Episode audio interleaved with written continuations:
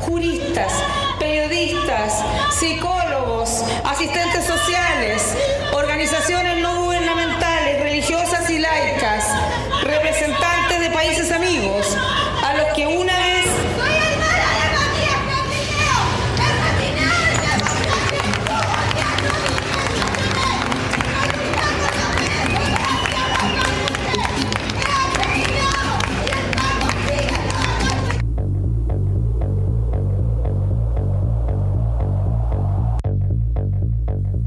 1492 los nativos descubrieron que eran indios, descubrieron que vivían en América, descubrieron que estaban desnudos, descubrieron que existía el pecado, descubrieron que debían obediencia a un rey y a una reina de otro mundo y a un Dios de otro cielo. Y que ese Dios había inventado la culpa y el vestido y había mandado que fuera quemado vivo quien adorara al sol y a la luna y a la tierra y a la lluvia que la moja.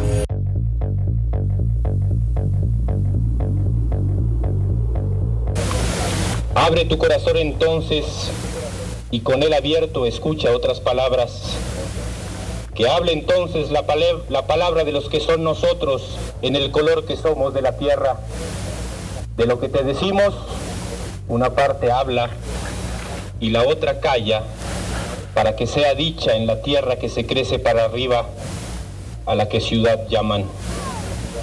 Ante ellos, di entonces quiénes somos los que en tu boca habla.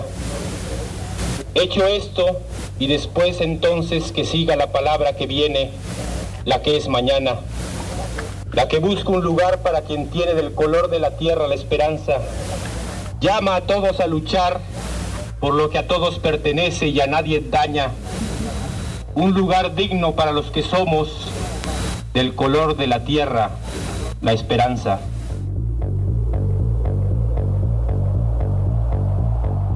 Los españoles cuando han llegado han dicho aquí todos estos son sodomitas, ¿no? Porque habían formas de prácticas sagradas de, de sexualidades diferentes. En, esta sociedad se considera minusválido o, ¿no? Eh, Minus es ya te está ma- marcando, digamos, a personas que tienen algún eh, eh, defecto físico, ¿sí? O una joroba, o ceguera, o tiene, ¿no? En la sociedad andina tradicional, o sea, antigua, diríamos, esa es marca de lo sagrado.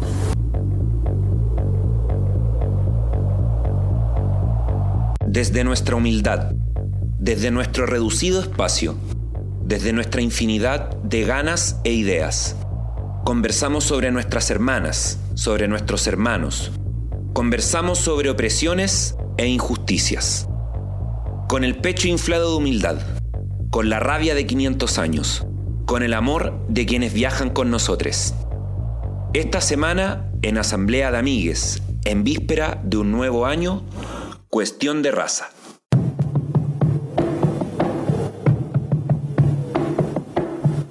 Tenía siete años apenas. Apenas siete años.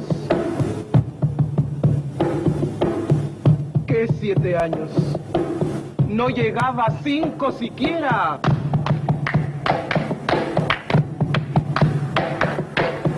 De pronto unas voces en la calle me gritaron negra.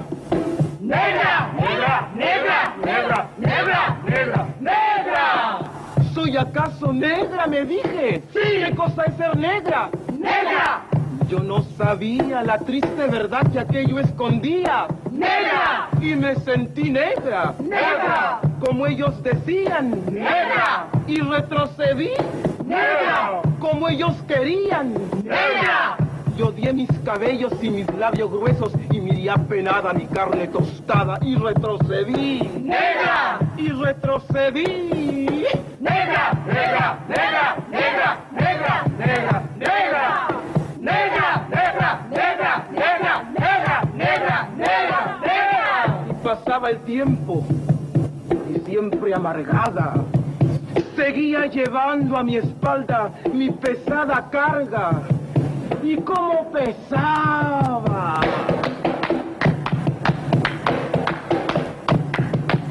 Me alací el cabello, me volvé la cara y entre mis entrañas siempre resonaba la misma palabra. ¡Negra! ¡Negra! ¡Negra! ¡Negra! ¡Negra! ¡Negra! ¡Negra! Hasta que un día que retrocedía, retrocedía y que iba a caer. ¡Negra! ¡Negra! ¡Negra! ¡Negra! ¡Negra! ¡Negra! ¡Negra! ¡Negra! ¡Negra! ¡Negra! ¡Negra! ¡Negra! ¡Negra! ¡Negra! ¡Negra!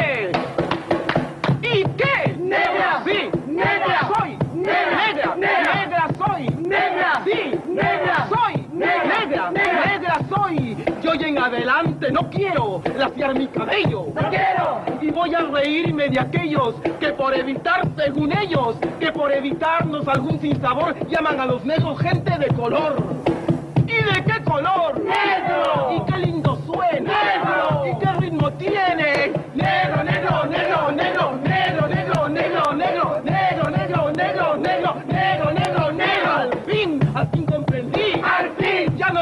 puedo. Al fin. Y avanzo segura. Al fin. Avanzo y espero. Al fin. Y bendigo al cielo porque quito Dios que negro azabache fuese mi color y ya comprendí. Al fin. Ya tengo la llave. Negro, negro, negro, negro, negro, negro, negro, negro.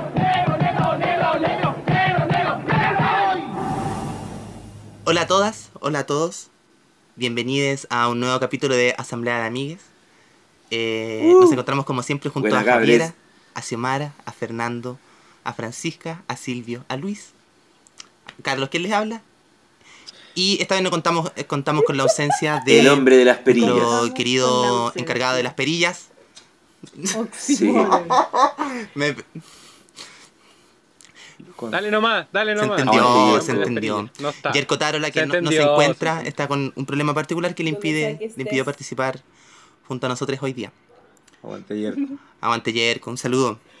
Sí. Bueno, nosotros la semana, desde el último capítulo dejamos un tema pendiente, que quisimos tocarlo de manera independiente, precisamente por- para darle la importancia que requiere. Eh, que es un suceso, un, suceso, un suceso que ocurrió hace poco y ha desencadenado un sinfín de acontecimientos que yo creo que a todos nos tienen un poco sorprendidos quizás. Eh, el 25 de mayo de este año en Estados Unidos se produjo el asesinato por parte de la policía del ciudadano afroamericano estadounidense George Floyd en un control de detención que fue brutal con una técnica de, estrangulamiento que le tuvo una rodilla en su cuello por más de 10 minutos. Todo esto a vista de gente que grabó esta situación, se difundió en redes sociales y generó una ola de protestas que nos tienen sorprendido hasta el día de hoy, con repercusiones y manifestaciones no solo en Estados Unidos, sino que fuera de allá, con repercusiones que podemos considerar incluso aquí en Latinoamérica. Ante esta situación, eh, es que nos habíamos, nos habíamos propuesto conversar un poco, darles una vuelta, entender cuáles son las situaciones que desencadenan o que nosotros creemos que desencadenan todos estos acontecimientos, a raíz de nuestros saberes, de nuestras experiencias. Lo que ustedes saben que nosotros tenemos en Asamblea de Miles. Asamblea. Entonces quiero partir con una pregunta particular que pueda abrir esta discusión, muchachas, muchachos. ¿Por qué creen ustedes que ocurren estas protestas? ¿O por qué aparecen de repente estos movimientos tan explosivos en Estados Unidos? Y no solo en Estados Unidos, sino que también han ocurrido y pueden ocurrir en otras partes del mundo. ¿Por qué? Ahí quizás los profes, los profes de historia nos pueden brindar un cierto contexto, ¿o no? De lo que es Gringolandia y de la importancia quizás también, pues, porque no fue solo en Gringolandia, sino fue en el mundo entero, como fue cuática la influencia de la protesta racial eh, y cómo se expande o la onda O expansiva sea, que, si, que si lo pensamos en desde Europa. lo más histórico, a mí me parece ¿Qué, que qué piensan los tutos? está mediado como por varias situaciones, eh, pero hay un contexto como muy, muy particular que se da en Estados Unidos y que mm, yo creo que desde o que en el siglo XX eh, va explotando cada vez con mayor fuerza, que son los movimientos en rechazo a la discriminación hacia, hacia los negros, hacia los afrodescendientes en este país, que es súper fuerte. la segregación, porque no es solamente discriminación, podemos hablar de discriminación cuando a ti hacen una diferencia contigo por, por tu condición, en este caso por tu color de piel, pero en Estados Unidos existe también segregación respecto al color de piel, segregación social, marginación, em, que son fenómenos sociales súper asociados al, racismo. Eh, el siglo XX yo creo que entre todas las cosas que, suceden eh, post Segunda Guerra Mundial, durante Guerra Fría, nos enseñan que, en el fondo el racismo eh, trae aparejado también estos mismos problemas de, discriminación y segregación. Eh, y el mundo como que no quiere volver a, cometer esos mismos errores post Segunda Guerra Mundial, sin embargo los vemos como en, actitudes súper pequeñas y súper cotidianas en, en, este país, pero también me parece que eh, la explosión que se genera a raíz de la, de la muerte de George Floyd, George Floyd eh, tiene que ver también con un contexto mundial en el que hay, eh, hay un descontento eh, que tiene también que ver con factores sociales, pues, que tiene que ver con, no solamente es la raza y también está la raza cruzado de, de, estos factores sociales que tienen que ver con la marginación y la segregación. No sé qué piensa ahí Fernandito. O, u otra. O sea, para no ser redundante igual con lo que ya dijo la Xiomi, Em, como profundizar quizá en, este último punto de la idea del contexto internacional también, porque que excede a, lo que ha ocurrido este año con el coronavirus. Creo que igual está terrible relacionado con lo que ocurrió en los últimos tal vez 7, 8 años, eh, con una escalada de protestas y movilizaciones de distintas formas, incluso como con distintas salidas políticas con procesos de movilización agilados que se han dado en Europa o en Medio Oriente y que han tenido salidas por la derecha. Eh, o eh, experiencias como las que está ocurriendo en Chile, en Ecuador, en Colombia, eh, que aún no se cierran, pues no, no, se sabe en qué va a terminar este proceso en Latinoamérica, por ejemplo. y en Estados Unidos creo que también esto, es, esto es un poquito de eso sin, sin querer desconocer y quitarle el peso a, lo que, como me decía la Xiomi, es, el componente racial de estas protestas. Y que ojo que también se enfrenta a un ascenso cada vez más potente de, no, no, sé si de los neofascismos, no sé cómo llamarlo, son neofascismos, son, es un tipo como de... De, de populismo. De, claro, de populismo facho, que hoy día está como súper en la nacionalista y en la ultra racista también.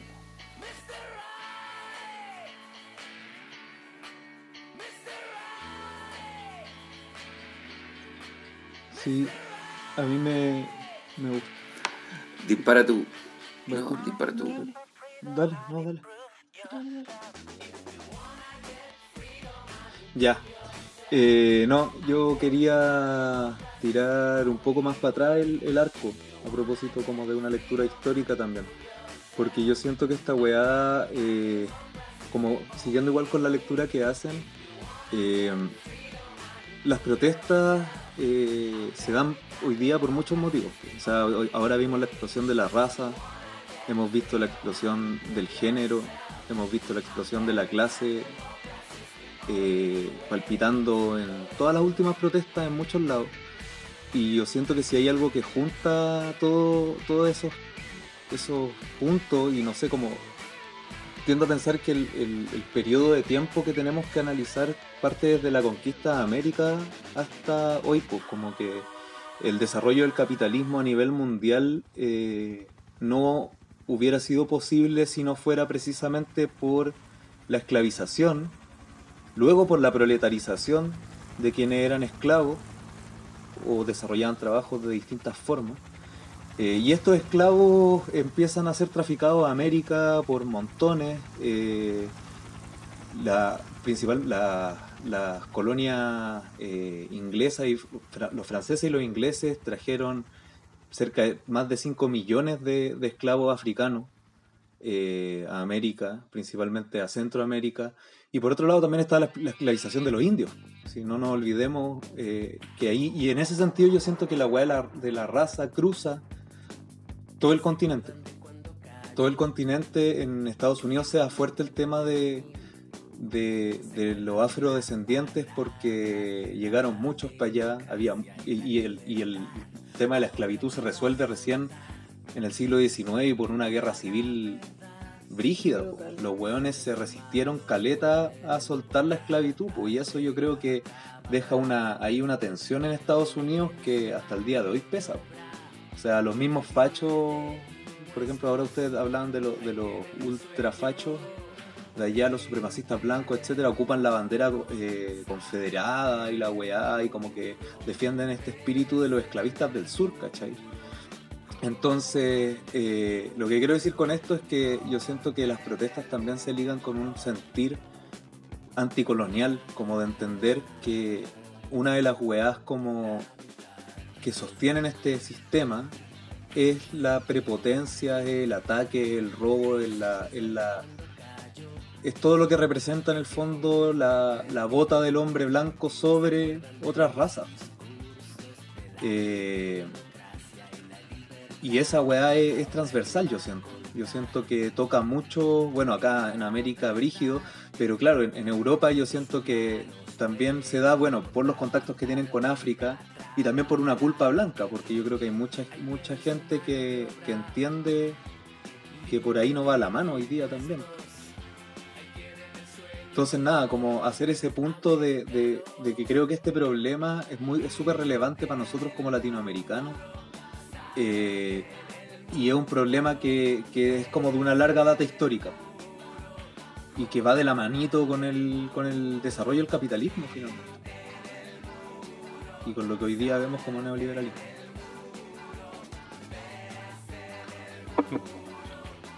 Claro. Eh, un aporte también a lo que estaba mencionando el Silvio, bueno, y a lo que mencionaron les chiques en el comienzo, es eh, que esta semana, a propósito de que íbamos a, a grabar este capítulo acerca de la raza, me vi un documental que está en YouTube que se llama Décima Tercera Enmienda, que lo recomendó el, el- el pelado Pi de Aguante, pelado Pi, por- Por eso bueno ha hecho por la yo de les este recomiendo que vean tercera enmienda, de los últimos 20 años. décimo tercera enmienda.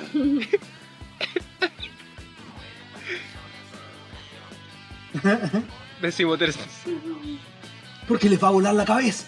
y que tiene que ver y que tiene que ver con, con todo el, el merequetengue ahí de, de la guerra civil que tienen los gringos y de el desplazamiento que ocurre de la mano de obra eh, negra hacia el norte de Estados Unidos después de, de la guerra civil. En particular también cómo ahí comienza a ser un negocio las cárceles, po, porque empiezan a meter presos a muchos negros eh, a propósito de que los acusan Arriba de la vagancia. Entonces, eh, y claro, y la décima tercera y la décima tercera enmienda dice que tú puedes ser libre siempre y cuando no estés preso.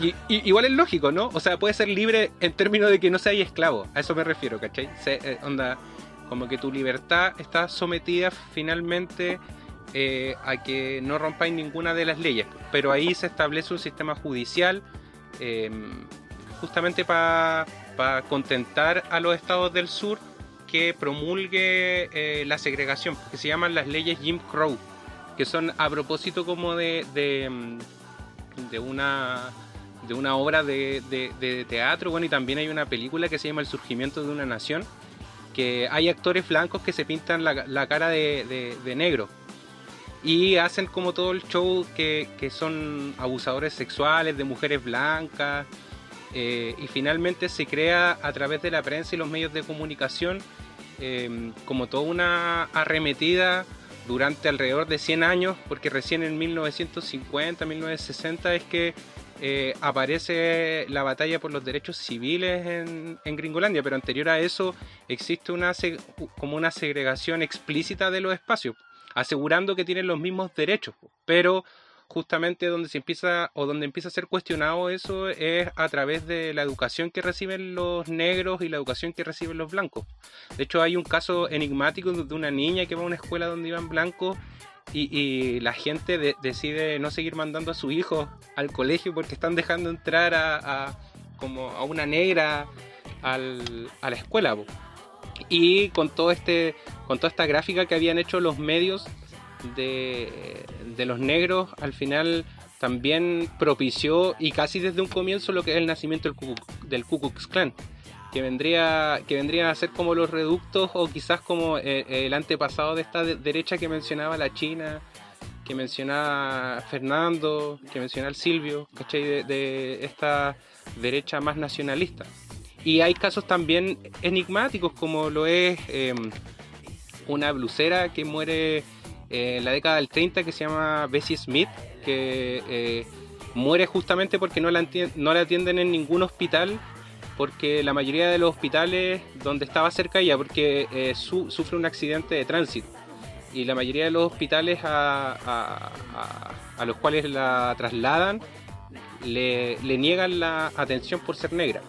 Entonces, bueno, y se muere de sangrar, a fin de cuentas. Eh, siendo como una estrella negra en, eh, eh, ese instante. Entonces, em, existe ya un aparataje por parte como del mundo republicano, porque al principio son los demócratas los que defienden la, esclavitud, y Lincoln, que tiene como esta vertiente republicana, es quien finalmente propicia como, entre muchas comillas, la liberación de los esclavos. Pero eh, a fin de cuentas, en términos prácticos, seguían siendo esclavos y si no desplazados. Y hay otro evento que, se, que ocurre ya a mediados de, los 50 que tiene que ver con, los mexicanos, con los, con los chicanos. Ya empieza a haber una comunidad importante de italianos en, en, Gringolandia, una comunidad importante de mexicanos migrantes, eh, y están las revueltas que se llaman de Sud Suite, que son las revueltas como de de mm, los mexicanos que ocupan la, ropa apretada. Es como un, estilo de, ropa, porque los marinos hacen barridas como los, los nazis hacían barridas en nuestros tiempos de, colegio. O sea, barridas en la calle, así salían a pegarle a la gente. Bueno, los marinos eh, eh, eh, en ese instante hacen una cuestión similar, pero con inmigrantes. Entonces van y les sacan la chucha y queda la cagada un rato. Y The Washington Post dice que en realidad todos esos buenos son antipatriotas. O sea, todos todo esos inmigrantes o la gente mexicana con rasgos inmigrantes, en realidad lo que por los que les pegan los marines o la razón por la que los milicos les pegan es porque estos locos no se quisieron enrolar en, el, en las fuerzas militares. Entonces también hay otro antecedente que no solo con los negros, también hay con los latinos que también está presente hoy, ¿cachai? Pero con los negros ha sido mm, mucho más explícito. Esa era mi intervención. No iba a decir que, respecto a como esta idea supremacista de, de que en el fondo lo que te lleva a violentar a, a una persona por, por su raza eh, como decía Silvio, tiene que ver como con este dejo colonialista que, existe no solo en Latinoamérica, sino que en todos los, países que han sido colonia de Europa, porque básicamente el mundo ha sido colonia de Europa. Eh, claro, y esta configuración del tercer mundo se da en base a la supremacía blanca y, y, ahí por ahí leyendo hace eh, el año pasado releí un poco a Fanon respecto a, un trabajito ayudando a un, a cabro del colegio. Eh, y me recordó mucho como esta idea de que hoy día nuestro colonialismo está como tan arraigado en nuestra personalidad, como desde lo psicológico también, desde lo psicológico social, que, las actitudes y que todo nuestro cotidiano también está determinado por el colonialismo. Por tanto, si nos preguntamos por qué una persona de una persona blanca llega a la, a la idea de violentar de la manera en que murió George, Floyd, eh, no es como algo nuevo, si esa es la weá como heavy, ¿cachai? Está dentro, inserta como en la forma de actuar del hombre blanco respecto a las otras razas, por la cuestión eh, es heavy porque está ha pasado muchas veces, está retratado en el mundo de la literatura, está retratado en el mundo del cine, del audiovisual, es algo que, pasa y que yo creo que eso es lo más potente de, este hecho en particular, pues que eh, no es un hecho particular, es un hecho que ya ha pasado y que sigue pasando caleta.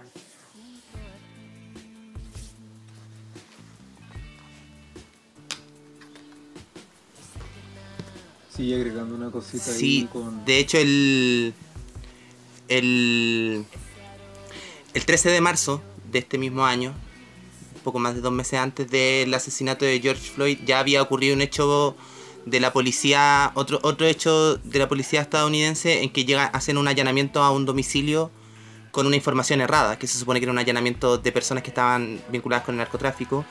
Y en, en este error eh, se produce un tiroteo al interior de la casa y los pacos, la policía, mata a Breonna Taylor, que también es otro de los nombres que ha tenido relevancia a raíz de las protestas que ocurrieron producto de George Floyd. O sea, mucho, muchas organizaciones, por lo, o por lo menos propaganda que uno puede recabar desde acá por internet, hablan también de que la reivindicación no solamente es por George Floyd, sino también por Breonna Taylor, porque se marcaron dentro de un contexto de pandemia. Y que sin lugar a dudas fue una modificación importante de las formas de cómo tuvieron que salir a protestar. O sea, el, cómo se produjeron estos riots, estos estallidos, estos focos de violencia en Estados Unidos fueron fueron muy particulares, por al punto de que hubo uno en la Casa Blanca y apareció esta noticia bombante diciendo que la Casa Blanca por primera vez apaga las luces como si fuese algo muy relevante. Pero el, la protesta particular que tuvo ha tenido y que Trump estaba fundando un búnker. Y puede sonar muy la, forma que, en que se... X. quería pegar la granada. Sí. Puede sonar muy X, pero sí, eh, Orange is the New Black.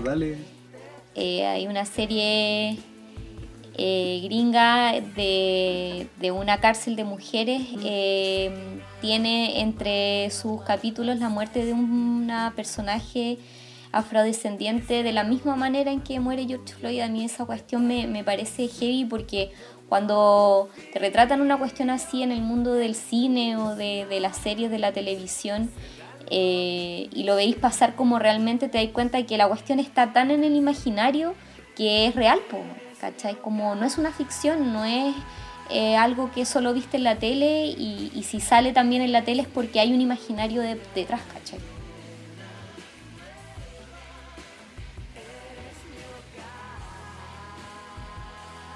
Sí, ahora que lo decís, como la imagen de la cabeza al lado de la. América. De la History Uneta. También recuerda mucho la, escena de. Edward, Edward Norton eh, de Nazi. Es brutal esa escena, Terrible escena. nazi, nazi, nazi. Brutal. Bueno, sí.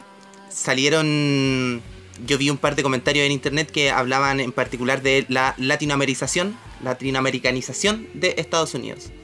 Con producto de cómo se produjeron estos estallidos, la vinculación que tuvieron con las protestas que estuvieron ocurriendo en último tiempo acá en Chile, en Ecuador, eh, en Colombia también en su momento.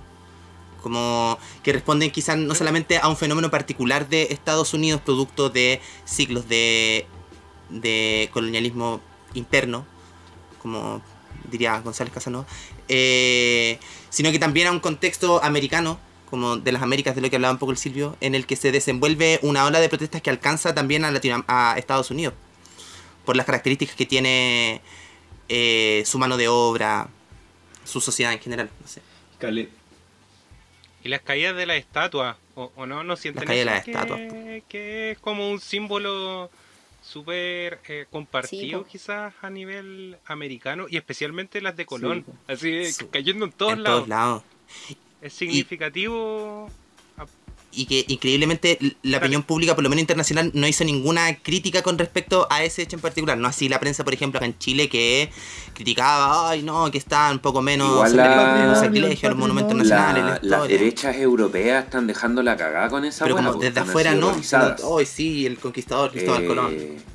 Vox, en España, por ejemplo, eh, sacó así un documento defendiendo a Cristóbal Colón eh, y justificando que Colón había con este discurso culiado como no solo supremacista, sino que como casi del darwinismo social, weón. Eh, me refiero como a esta idea de que hay un grupo superior que, que tiene una misión civilizatoria de llevar la- lo civilizado al resto del mundo, diciendo que América Latina es lo que es hoy en día gracias a Cristóbal Colón. Y de, Mm.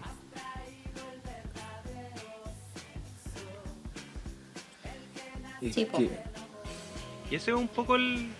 Ese es un poco el relato desde el principio, ¿no? Como el preguntarse si los indios tienen alma o, o- o el preguntarse si los negros tienen alma para los gringos es, un, es una cuestión similar o, o- o que son, por ejemplo, dignos de esclavizarse cualquier pueblo que no sea cristiano. O sea, que no es solo, a- a- no es solo como la actitud, sino también hay una hay como una relación constante con la religión, como con una justificación moral, una justificación quizás incluso sacra de, de- de- del sí, ejercicio pues que están siempre se haciendo. hace con la Biblia debajo del brazo.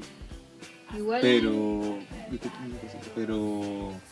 eh, no sé, lo- está también leyendo un, discurso que hizo Aimé Césaire, que es un- que empieza a acuñar el concepto de negritud, un filósofo marte, martiniqués de Martínica.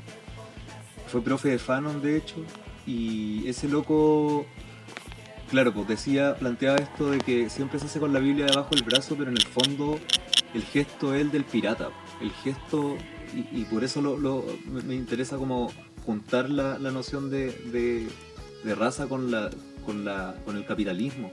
El gesto es el, de la, el del asalto, ¿cachai? Y esto se disfraza de civilización y se niega la otra, la otra posibilidad, porque son los heavy, yo creo. Que, que no hay, no hay posibilidad en el fondo, la- el colonialismo genera que no haya posibilidad de desarrollo por parte de, otro, de otra sociedad, de un otro. Esta weá pasa por encima, no es contacto entre dos culturas, como nos han hecho creer también. Eh, no, y en ese sentido también poner el foco en que en las protestas se veía caleta de gente joven, weón. Yo siento que esta weá pasa caleta por una conciencia histórica, una conciencia desarrollada por lectura y yo creo que caleta por el internet de descubrir de qué se trata esta weá, que es una weá que hace 20 años atrás no estaba tan clara. Hoy día estamos más claritos de cómo funcionaron las cosas porque, claro, antes uno podía sentir como cierta cierta representación con la figura del mapuche, una cierta simpatía por, por la figura del negro desde, a lo mejor uno que, no sé, tiene una, una visión más desde la izquierda, como una, una sintonía que, que no era tan clara, siento, pa y lo digo así como para mí también, ¿cachai? Como eh, hasta cuando comprendís cómo operó la historia de estos pueblos, ¿cachai? Y yo siento que hay mucha gente hoy día cachando mucho más esa weá gracias a lecturas como las de, no sé, Juan Baradit, gracias a la tele, gracias a todo un proceso que, que decantan estas weas, pero también en la que son súper importantes los movimientos sociales, donde son súper importantes los Black Panther en Estados Unidos, para que nos estemos, para que, para que haya ocurrido una wea como la que ocurrió hace, hace poco con George Floyd. Eh, eso, no sé, yo siento que hay una acumulación histórica que está reventando en todos lados y que, y que pone en crisis este proyecto capitalista, colonial, patriarcal, católico, cristiano. eh, eso. Quiero Oye, ¿no les ha pasado que mm, de repente, eh, eh, como bien dice el Silvio, po, es una weá generacional y, y que siento que va es, es como un bichito que va saltando de lado en lado. Por ejemplo, me llamó caleta la atención que mm, las evasiones del metro que hubo en Nueva York, luego de octubre acá en Chile, eh, weón, sticker del negro matapaco en el metro de Nueva York, como... Pff, Yo no pensé que tanta gente estaba mirando lo que estaba pasando en Chile, po, weón. Pero sí, po, el internet y las redes sociales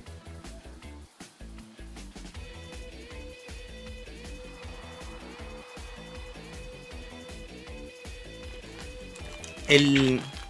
Claro. Sí, yo creo que al final. Como, Pero además, sorry, em, parte importante de por qué la masividad de, de lo de George Floyd es porque lo vimos, ¿o no? Todos vimos el video, ¿o no?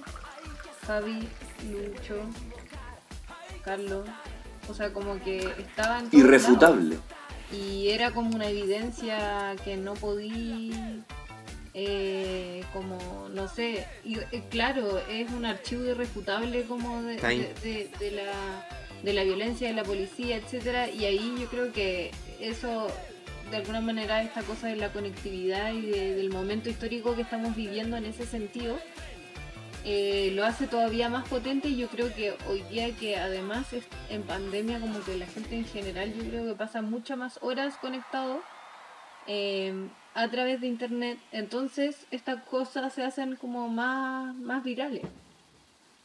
Pero también por supuesto que no, no es como que de pronto uno lo vio y todo el mundo se iluminó sino que siempre yo creo es una cuestión como, bueno, como decían, si al final son acumulaciones históricas y, y- y si bien, eh, no sé, eh, han sido las protestas más grandes desde, desde, el, desde el movimiento de los derechos como eh, sociales de- donde está Martin Luther King, etcétera, en Estados Unidos, también en los 90, a principios de los 90, eh, también otro hecho muy parecido a este de George Floyd, que también terminó como con el abuso de la policía, generó unas protestas gigantes.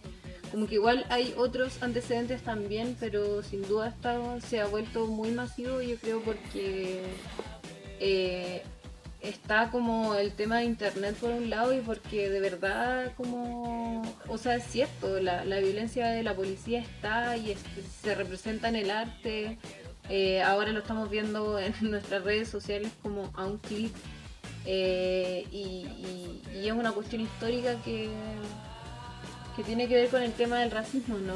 Eh, y como, como de alguna manera, eh, pero racismo yo creo acompañado con, con capitalismo, porque estaba pensando también antes como para problematizar un poco el tema de la esclavitud, que estábamos hablando antes como de específicamente el caso de Estados Unidos, eh, y de cómo eso se- relaciona un poco con, con lo blanco y con específicamente el, el- auge del, capitalismo, porque se este, esta cosa del, capitalismo y la mano de obra eh, esclava básicamente genera una riqueza que no existía antes y explota y se invierte más en, transporte y las mercancías circulan, circulan y nosotros somos un, un bar- un barril sin fondo básicamente americano en todos los sentidos. Eh, pero no sé, por ejemplo, si es que vamos a hablar de la esclavitud, por ejemplo, es más complejo porque en América también aquí algunos indígenas esclavizaban a otros, ¿cachai? Es como una cosa humana que es distinta. Eh, eh, solo quería llevarlo como a que esto es una problemática también porque está ligado mucho con el tema de- de- de- del capitalismo y lo material. Y en ese sentido eh, también eh, tiene mucho que ver en Estados Unidos con que en general la población eh, afroamericana es también la más pobre. Como el nivel, eh, la cantidad de negros que hay en las cárceles es infinitamente más grande y no solo porque la policía eh, pero eh, y que se retroalimenta con que la policía también es mucho más violenta en general, pero es porque vienen de barrios marginados, como decía la señora. Existe una periferia que nunca, nunca han podido, como de alguna manera, nunca se ha roto esa, esa barrera. Y yo creo que ahora explotó porque cada vez hay más acceso a, noticias, etcétera, y, hay mucha acumulación de rabia, yo creo también.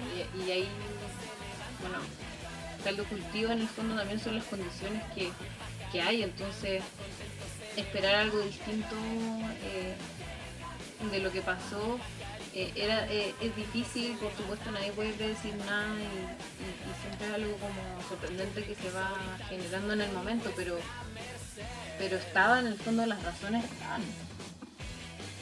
Y creo que hay hartos discursos en internet como de parte de los mismos protagonistas hablando de por qué en el fondo están ahí y, y- y qué significa para ellos el saqueo, por ejemplo, Mm. cuando hablan de saqueo en las protestas Sí, en, el tema de Estados Unidos, internet etcétera, sobre todo el, el poder tener como el hecho ahí, la evidencia misma ahí al alcance de tu teléfono, tu computador. O que inclusive ya como al nivel de que lo transmitan en la tele, ¿cachai? Claro, genera yo creo como estos dos, estas dos reacciones, como por un lado eh, la empatía de, como de ver a alguien que claro ahí está muriéndose. Eh, prácticamente. Y- pero por otro lado eh, genera la otra reacción que es que te, te pongáis escéptico a la agua que estáis viendo. Y que yo igual lo vi en, en varios, varios videos, eh, vi a algunas personas, inclusive en mi Instagram, en verdad fueron dos personas, eh, compartiendo que la, el asesinato de George Floyd en verdad fue una parodia, weón. Como que la weá... Un montaje. habían grabado, pero oye, que había sido un montaje, sí, que en verdad Wow. George Floyd era un actor porno y que estaba ligado con los como con los masones por un tatuaje que tenía en el pecho y la weá. Y que en verdad el Paco también era otro actor y que era, lo podía reconocer en otros videos, ¿cachai?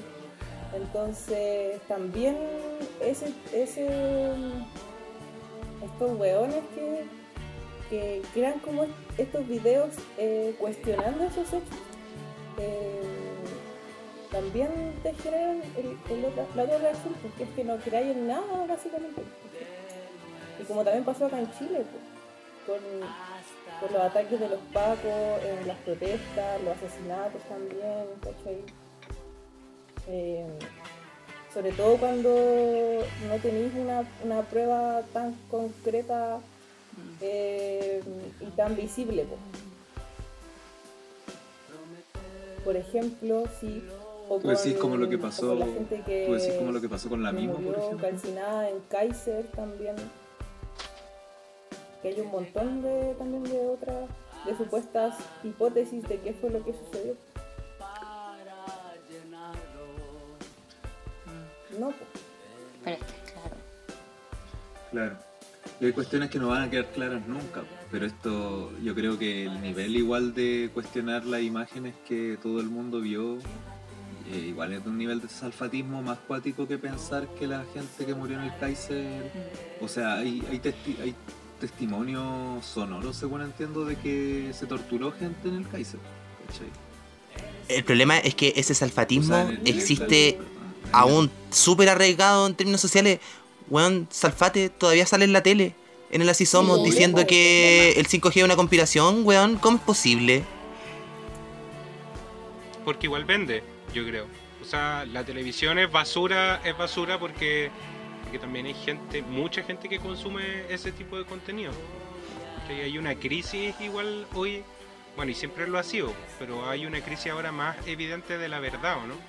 Y también hay una, yo siento, desde los sectores más reaccionarios hay una batalla psicológica, ¿cachai? Como para generar el escepticismo quizás, eh, o de repente como eh, la fake news como un instrumento Exacto, de, sí, como un instrumento político. Sí, Trump, ¿cachai? A propósito de qué sale electo como presidente, Sí. a través también Sí, de, pues de ese tipo de conspiraciones.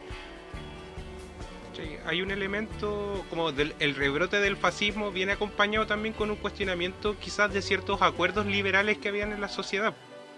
¿cachai? Había un piso mínimo de- dentro del liberalismo actual que incluía que no habían diferencia entre seres humanos, que incluía que el Estado debía cumplir una función, aunque fuese mínima, ¿cachai? Ahora todo eso está siendo cuestionado a través como de quizás de los sectores más conservadores de la sociedad. Y como con este rebrote filosófico, pero también a través de Internet, porque a uno no se le tiene que olvidar que también Internet funciona a través de las lucas. Sí, Como que mucha gente eh, de repente piensa que consume solo contenido contenido que, que- que quiere, que es así en cierta perspectiva, pero por otro lado está esta, está todo esto que depende de, de las lucas que le invertiste. Pues a mí de repente me salen, no sé, re- eh, eh, recomendaciones de Axel Kaiser. ¿Cachai? Vea este video del tremendo Axel Kaiser. Y en mi vida he visto videos de ese man y no me importa tampoco, ¿cachai? Porque, qué sé yo, he visto unas columnas de opinión del loco y creo que son malas, po. Es mala economía. Sí, No sé. el. Como.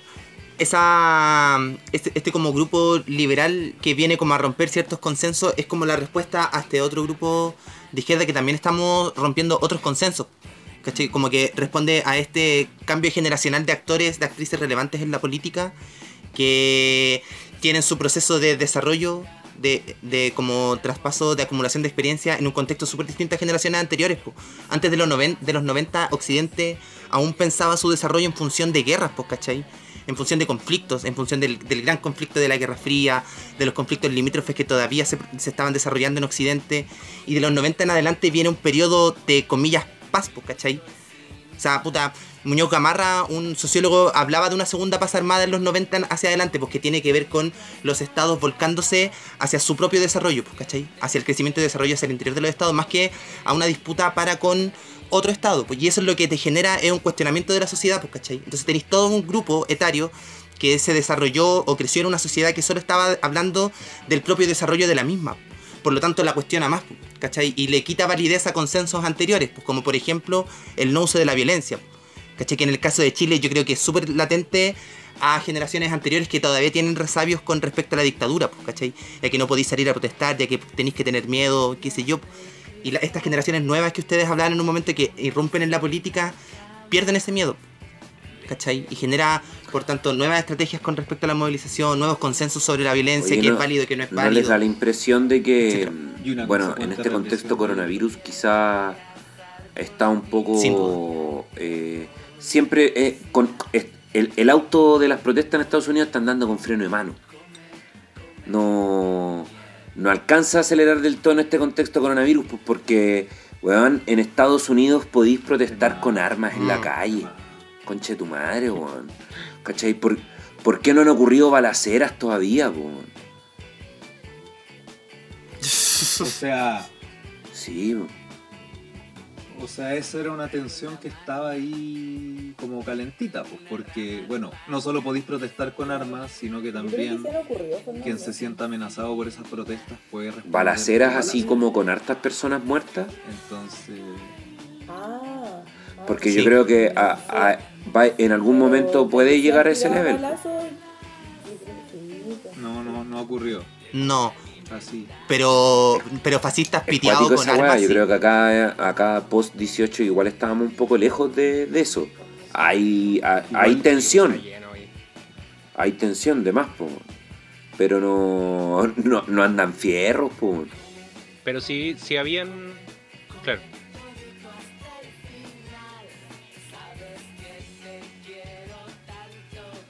Igual esa es, la eh, eh, una de las diferencias, ¿no? Entre como las protestas más reaccionarias que tienen que tienen como eh, o, o la violencia se aplica a, a las otras personas, por ejemplo las personas que piensan distintas a las protestas que, que emergen desde los movimientos so- sociales y que quizás tienen una vertiente más violenta que es contra las cosas, contra los objetos.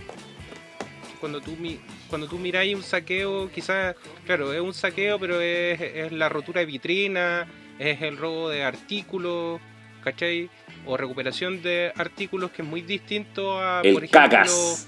muchas El marchas del, re- del rechazo acá, que ahora no sé si está preso el... el, El ¿Cómo se llama este tipo? Ese El- izquierdo. el- Está fondeado. El está cacas, fondeado. el cacas que lo estaba persiguiendo la fiscalía. O sea, yo creo que ta- como tarde o temprano, si no lo perseguía la, la fiscalía, se iba a producir otro tipo de enfrentamiento y quizás eh, incluso en términos per- personales o con otras fracciones de la misma derecha o con otras fracciones de, la- izquierda que tienen otro tipo de apuestas. Pero más allá de eso, como eh, yo creo que la referencia histórica, por lo menos acá, acá en Chile, ¿cachai? Permanentemente ha sido como la arremetida de violencia contra otras eh, contra otras personas por parte de, de la derecha, ¿cachai? Por parte de la derecha, por parte como de, de los sectores más conservadores o de estos o, o como de estos sec- sectores más pro vida, ¿cachai? Que en Twitter está lleno así como de gente pro vida, pero que le desea la muerte a todos, menos a ellos, como que son pro vida para ellos nomás. Que ahí está la madre del Entonces- cordero. Ya las guaguas de dos semanas. Como... Claro, pues y tampoco son tan, tan eh, no sé, no aceptan eh, las diversidades. ¿cachai? Diversidades de pensamiento, diversidad de, eh, qué sé yo, de, de raza, como las distintas, con los distintos colores y sabores con los que uno se encuentra. Por eso también es importante una cuestión que conversábamos en algún instante con Silvio, que era como conservar ciertos patrones o ciertos valores de la democracia. Y también impulsar, ¿cachai? y también Más allá impulsar, como- eh, como dentro de- del acuerdo democrático o, o- o también por, o también por fuera eh, la posibilidad de que hayan distintas expresiones de vida, así como de simple, porque claro, yo creo que estos personajes pro vida, estos personajes ultrafachos de los que hablábamos, este Diablo Blanco, podríamos decir, eh, el gran problema, independiente de su color, digamos, porque hay buenos que no necesariamente... Y eso ahí yo creo igual hay un punto importante que hacer, que es que eh, de pronto yo siento que la gente piensa que el tema del racismo se juega en que, puta, pobrecitos que los discriminan por ser negros, así como, como una wea muy, muy superficial y no, no, no conectada con, Desde lo emotivo. Claro, desde lo emotivo y no conectada con las, con las cuestiones estructurales. No se trata solo como de una discriminación de, del momento, pues, sino que hay cuestiones estructurales detrás. Eh, todo lo que hemos hablado todo este rato, pues, o sea, el hecho de que la pobreza que se vive en Estados Unidos sea sufrida principalmente por, por personas afrodescendientes no es casual. Eh, que, que las nanas en Chile sean la mayoría de evidentemente indígenas, muchas peruanas, eh, no es casual. Y quien está ahí detrás es el personaje Provida del que, del que hablábamos, ¿no? Y este que, que en el fondo cree, y, y lo conecto con algo que creo que había dicho, no me acuerdo quién lo mencionó, pero con esta cuestión de, de que ellos creen, el proyecto, digamos, capitalista, colonial, blanco, cree que es lo correcto, cree que es lo mejor y, lo impulsa así por sobre otras cosmovisiones. Y yo creo que ahí hay una cuestión importante de considerar, pues, a propósito también, por ejemplo, de lo que decía la Fran hace un rato, de que, eh, claro, hay tampoco se trata de idealizar, y yo creo que en el próximo bloque vamos a entrar a lo mejor más en materia en en esa línea. Tampoco se trata de idealizar, por ejemplo, modelos como indígenas, por ejemplo. Se trata de que no tuvieron posibilidad de ser, y en la medida que podrían haber sido, podrían haber tenido otra evolución, otro desarrollo, distinto del que se nos impuso como modernidad colonial, que es el que hemos vivido. O sea, el hecho de que nosotros aquí estemos, eh, ten- tengamos la vida que tuvimos y no hayamos tenido una vida como premoderna, es por eso. ¿Cachai? Bueno, también está esa concepción como de lo premoderno y lo, y lo moderno como si fuera como un avance, como un- Sí. un, un desarrollo, y ahí también hay cuestiones que, que pensar. po. Claro, la noción del- de, de progreso. Eh, yo creo que esta cuestión, o sea, para mí el punto ultra importante en todo esto, co- como decía, es como tratar de tener, de pensar estos problemas eh, en forma histórica y, considerando como periodos largos, como comprender la weá en detalle, porque eso precisamente es la, es la, es la, la otra cara de lo que podemos hacer frente al salfatismo del que hablaba la Javi. O sea, entender que, que, que esta weá no es un montaje de. Bueno, es es Impulsada por Soros. Como en el rollo de que hay como una conspiración progresista. No sé qué es en realidad. No sé, no sé a qué nos. Claro, Soros y, y Hmm. yo no sé si creen que, que es una weá comunista, no sé, como que mezclan todo, es que esa es la weá, sí, es una locura, weón. Solo es comunista, hermano. Es una locura. Eh, Es del globalismo internacional. e ignorancia. Y esa es la weá, yo creo que pasa caleta por combatir la ignorancia. Ese, ese- para, allá, para allá quería ir. Como que. Y poner en valor como el hecho de que nos estemos cuestionando un montón de cuestiones que a lo mejor nuestros padres no se cuestionaron con respecto de la raza, por ejemplo. Que nos afectan, ¿cachai? Como que mucha gente cree que es un problema de negros, ¿cachai? O, cosa o- de negros. o también y como no de, cosa de de, no dejar de indios emerger otras identidades dentro del espacio público. Yo hace poco veía el volví a ver el documental que se hizo del MBL y, le- y entre medio le, le- le preguntan como qué voz él asumía o desde qué voz él hablaba y decía que hablaba desde, desde el cola, desde el maricueca, desde como desde la periferia, ¿cachai? Desde el pobre. Eh, porque le decían, oye, tú te escondís como tenía un closet. Los pobres no tenemos closet, po. Esa decía, ¿cachai? Y, y- y claro, pues, y es, bonito por un lado, pero por otro lado hace referencia también a, a- a- a, claro, a que eh, em, cualquier tipo de, de- de manifestación de estas marginalidades o de estas pe- periferias, ¿cachai? Eh, siempre van a ser consideradas violentas, porque un poco también lo que, eh, eh, bueno, mencionó a grosso modo la Xiaomi, quizás con, con, con- con la propuesta de Fanon, que además como de, esta, de este colonialismo interno existe un colonialismo por parte de la, de la sociedad que tiene referencia como con calificar de violento cualquier tipo de, de expresión distinta. Lo, lo que ocurre también con lo que mencionaste tú, Silvio, de las Panteras Negras. Al líder de las Panteras Negras lo acribillan. En su casa, ¿cachai? En el departamento los pacos van y lo, y lo acribillan, po, ¿cachai? A la Ángela Davis la, encanaron. Onda... eh, son como historias de cana, son historias de, de, de repre, son, son historias como de todo el Estado operando de las distintas formas para que no surjan esos discursos, para que no ocurran, para que no sean posibles ese tipo de identidades. po. Eso, po, y evidentemente va, va a emerger una respuesta violenta. Eso. Sí. Eh, event- Al diablo blanco lo atemoriza las mujeres, lo atemorizan los maricones, lo atemorizan los negros, lo atemorizan los pobres, conscientes. Sí. Eh, bueno, en términos sociales, la exp- las expresiones del colonialismo, tanto interno como de este gran modelo económico, son latentes hasta el día de hoy. Eso es lo que vamos a conversar en el siguiente bloque. Pero antes, ¿alguna cancioncita, gente? ¿Algo? Uy, uy, uy. ¿Alguien? ¿Alguien pensó? uy, uy. Oye, eh, a propósito del calorcito que generan las protestas de Estados Unidos, ¿podemos escuchar una cancioncita de Rage Against the Machine? Hágale, ¿cuál quiere escuchar? Ya está sonando, ya está sonando. Ya está sonando. Chan, chan, chan.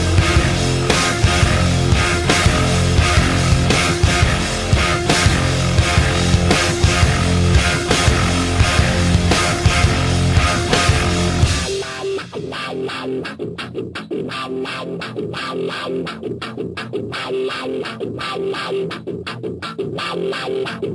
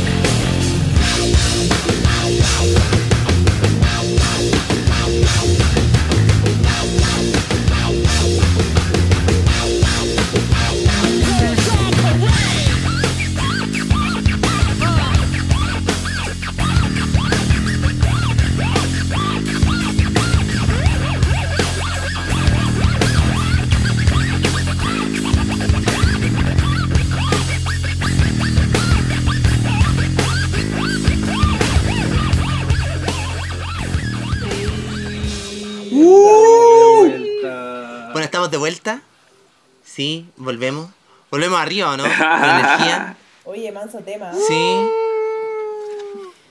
Sí, esto no fue para nada forzado. Sí. Para mover la cabeza. Sí, bueno, lo hicimos todo el rato que sonó la canción, no lo dudo. Bueno. eh, dejamos una idea abierta. Una, una idea a conversar con respecto a cómo nosotras, nosotros podemos sentir que el colonialismo en alguna de sus formas, en alguna de sus vertientes, nos ha afectado a nosotras, a nosotros en la vida, pues cómo lo podemos apreciar, por qué consideramos que aún es importante nombrarlo, finalmente. Eh, y esa es más o menos la idea que conversemos ahora un poquito, pues, más sobre nosotras, sobre nosotros, algo que no hacemos nunca. No sé si alguien quiere partir. Eh, no sé, yo creo que. O- porque entiendo, entiendo que no quieran hablar de ustedes, y yo creo que es algo difícil. No lo hacemos nunca, ¿cachai? Como que no se lo guarda. El otro día me acordaba mucho de, ¿No? de que cuando uno es. El es perro pendejo, judío. eh, no sé si se acuerdan los juegos que jugaban como en, el, en la básica. Por lo menos en mi colegio.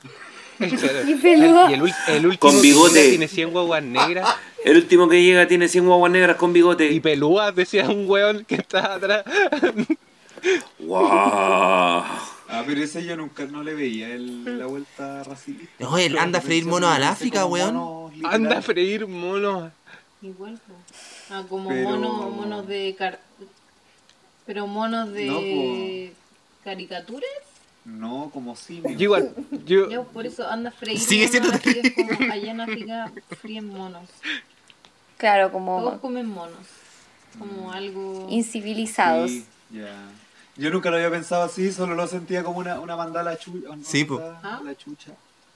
Sí. Sí. Es como Ah. que los peruanos comen paloma, ¿no? El- la misma idea. Anda a freír murciélago a, a China, una cosa así. Sí. Esa es la última versión. Claro. De las fake news. Estaba como súper presente, ¿no? De- desde la infancia, eh, allá como eh, quizás de, de- de que sea explícito en, en algún texto de historia, ¿cachai? Estaba, estaba como en nuestros juegos, estaba presente En la, en la vida forma o no. Mi, mi vieja hasta el día de hoy, por ejemplo, le dice, oh, mira ese negrito. Que... ¿Cachai? Como en, el, en el mi diminutivo, el es- negrito. bueno, ¿Por qué le decía así? No, mucha pues negrito, weón. eh, pero en particular mi abuela es especialmente racista. Eh, es como tiene esa concepción de claro del negrito de como pobrecito es negrito como del pero no como todo lo que fue que no sea en el fondo como blanco y bueno la medida en el fondo frente a la que estamos como eh, el, conquistador en el fondo es la medida de, de todo. Y, y lo tiene como súper arraigado como una cosa no sé como como de como familiar no sé también súper interna ¿cachai? Un- una cosa bien compleja. Y yo creo que de ahí también se han derivado esas cosas que decía el Carlos como que han llegado también a nuestras infancias. Yo creo que ahora las cosas cada vez son más distintas sin duda todavía existe de una manera brutal eh, y esto con, la pandemia sin pandemia con todo y mm, pero al menos en nuestra infancia yo creo que viene de ahí también como de esta historia que nosotros también tenemos frente al racismo que eh, es, como la cosa del negrito, del moreno, ¿cierto? Que se asocia a un tema del color de la piel. Eh, y eso se asocia a, mm, también justamente como hablábamos antes en Estados Unidos también al tema de como de la pobreza pues y la periferia en el fondo. Pues al final también eh, eh, están como de alguna manera son dos historias que están van muy de la mano porque lo blanco también se ha impuesto como eh, en términos también de conquista como económica eh, y sabemos bien por ejemplo que en Chile la historia mapuche el siglo XIX los caciques eran en, en términos de incluso como del capitalismo eran eran eran poderosos, o sea, tenían un patrimonio importante, tierras, eh, eh, como eh, en términos también como de, no sé, tener en ese tiempo que era tan difícil tener como pla- dinero en el fondo, ellos lo tenían también en forma de plata y de ahí como que aparece toda esa esa cosa que hoy día se transforma un poco como en, el folclore, ¿cierto? Pero que, que en esa época tenía que ver con eso y que, y que después en el fondo en el tema de la pacificación se transforma en, en las reducciones y, y se les despoja en el fondo de toda esta de todo este esta, est- este patrimonio en el fondo y se transforman también en como en, en- en- de alguna manera eh, empiezan a significar una narrativa mucho más como desde la periferia ¿no? Hoy hablando de, de los peros, de Morinito. Mm, pero. pero. Mi mamá siempre me cuenta que cuando nací y mi abuelita me conoció, dijo, es morenita, pero no importa. Y mi mamá así como, wow. Oye, Eh, no. no, no, no, iba, iba a mencionar que, que es brígida esa weá porque, no sé, pues como, como que te minimizan, pero está bien, igual, igual la vamos a querer, ¿cachai? Y, respecto a lo que decía la Fran, existe igual como una weá brígida hoy día respecto al como blanqueamiento. Eh, mi otra abuela, sin ir más lejos, que es muy del siglo XX, eso viene del campo y mm, su apellido es Arcos, pero mi abuela Fulguilliche, pues weón.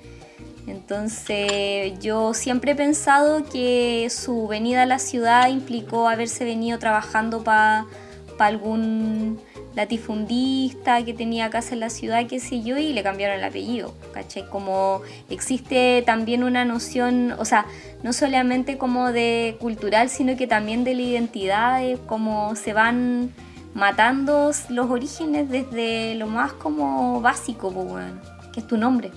Sí, pues y que como que el es que es lo que tú decías, como la weá de los ojitos de color, como que siempre lo blanco es mejor, ¿no? Vaya a tener. Y, efectivamente, dado que la sociedad eh, lo vive así, eh, una persona blanca y rubia probablemente resulte más confiable para X persona que una persona morena. Eh, lo que es terrible, weón. Y bueno, y ahí se junta con, con algo que también decía, volvemos al, al Don Fanon, que es que de la piel no podía escapar. po. Del color de la piel es una cuestión que no podía, te, te, te determina completamente a los ojos del otro. Eh, no, no podía ocultar tu negridad. Bueno, Michael Jackson lo intentó, ya sabemos cómo termina. Eh, Sin nariz. Sin nariz. sin nariz. Nariz A lo Voldemort. desaparecida. A lo Voldemort. Colgando una guagua por un balcón. Todo mal. Se transformó en Voldemort. Weón, brutal, brutal. Oye, a nadie más le pasó en el colegio.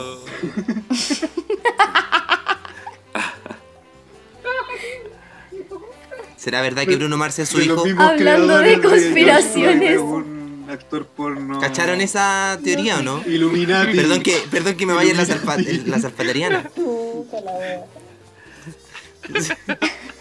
No, no, no, no, no es de los mismos, no es de los mismos. No es de los mismos. Al- voy a llegar con más noticias sobre eso. Cuando les cuente sobre el paro de la caca. Un amigo, oye, paréntesis toda esta cuestión.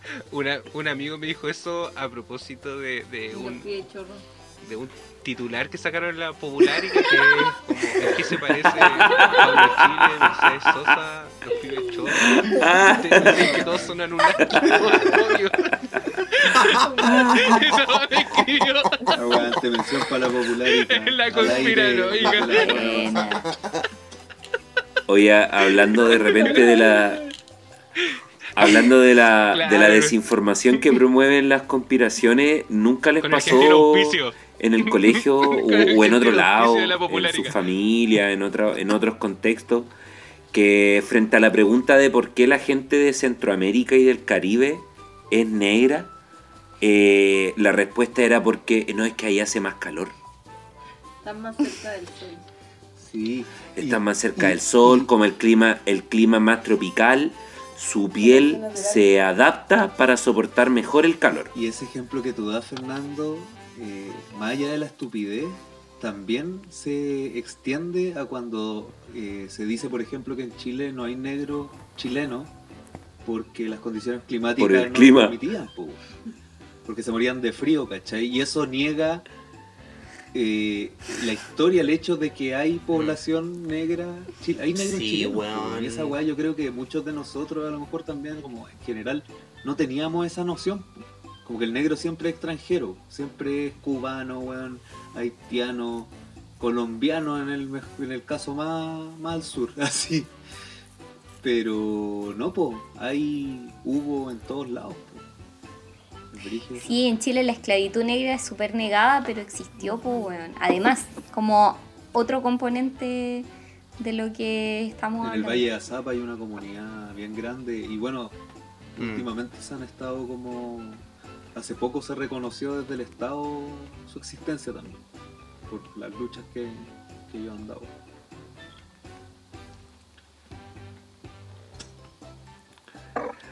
Oye, yo que- quiero aprovechar la instancia para mandarle un saludo a um, Carlos Soto, alias El Coco. El... Eh, Saludos el al Coco. Coco. eh, un compañero que, Aguante, que me tocó conocer en, en distintos Aguante, azares Coco. de la vida. eh, Compañero Mao. que él, por ejemplo, a propósito de la influencia del colonialismo en nuestra vida, él describe muy bien, habla del cultrunazo. Eh, bueno, el, el Coco, para, quien nos están, eh, para quienes nos están escuchando no, no lo conocen, es un amigo que eh, actualmente es activista, eh, militante, no sé, no, no corresponde decir militante, pero es muy mapuche. Eh, muy mapu, vacila caleta el mapuzungún, la idea del mapuche en la guarria.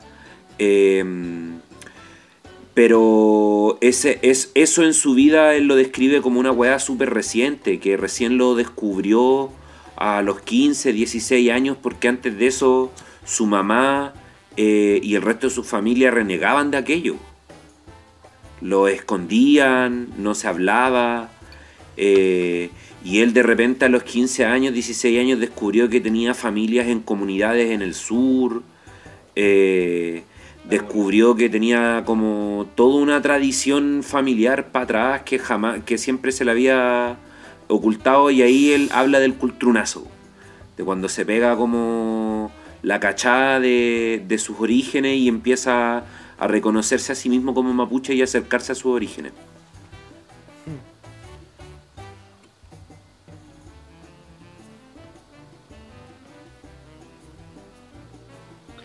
El, el Luanco menciona también algo así en una canción, ¿no? Como el que nació sordo mudo de su Mapudungún, Mapuzungún. Y que se le, le reveló como en un sueño que también tiene, claro, pues tiene como el como esta, esta lógica. eh, Oye, yo quería ancestral. compartirles como una, una Sí, pero- observación que quizá he llevado como toda mi vida. A propósito que mi apellido es Moreno. Yo vivo al norte de Santiago y que.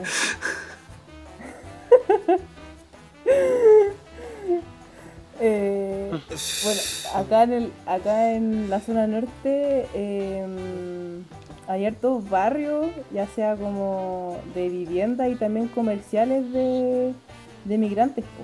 Como, por ejemplo, Patronato, en si bien en un principio era de mm, fabricantes de y confección nacional de, de ropa, después fue mutando eh, también como el origen de, de los dueños de esas tiendas. pues. Pasaron desde Coreano. palestino a hindú, Coreano. turco y después, bueno, y después llegaron los, los, los chinos, los coreanos principalmente, japoneses más o menos, y, y, lo- y sobre todo los chinos y los coreanos son los que predominan en el barrio.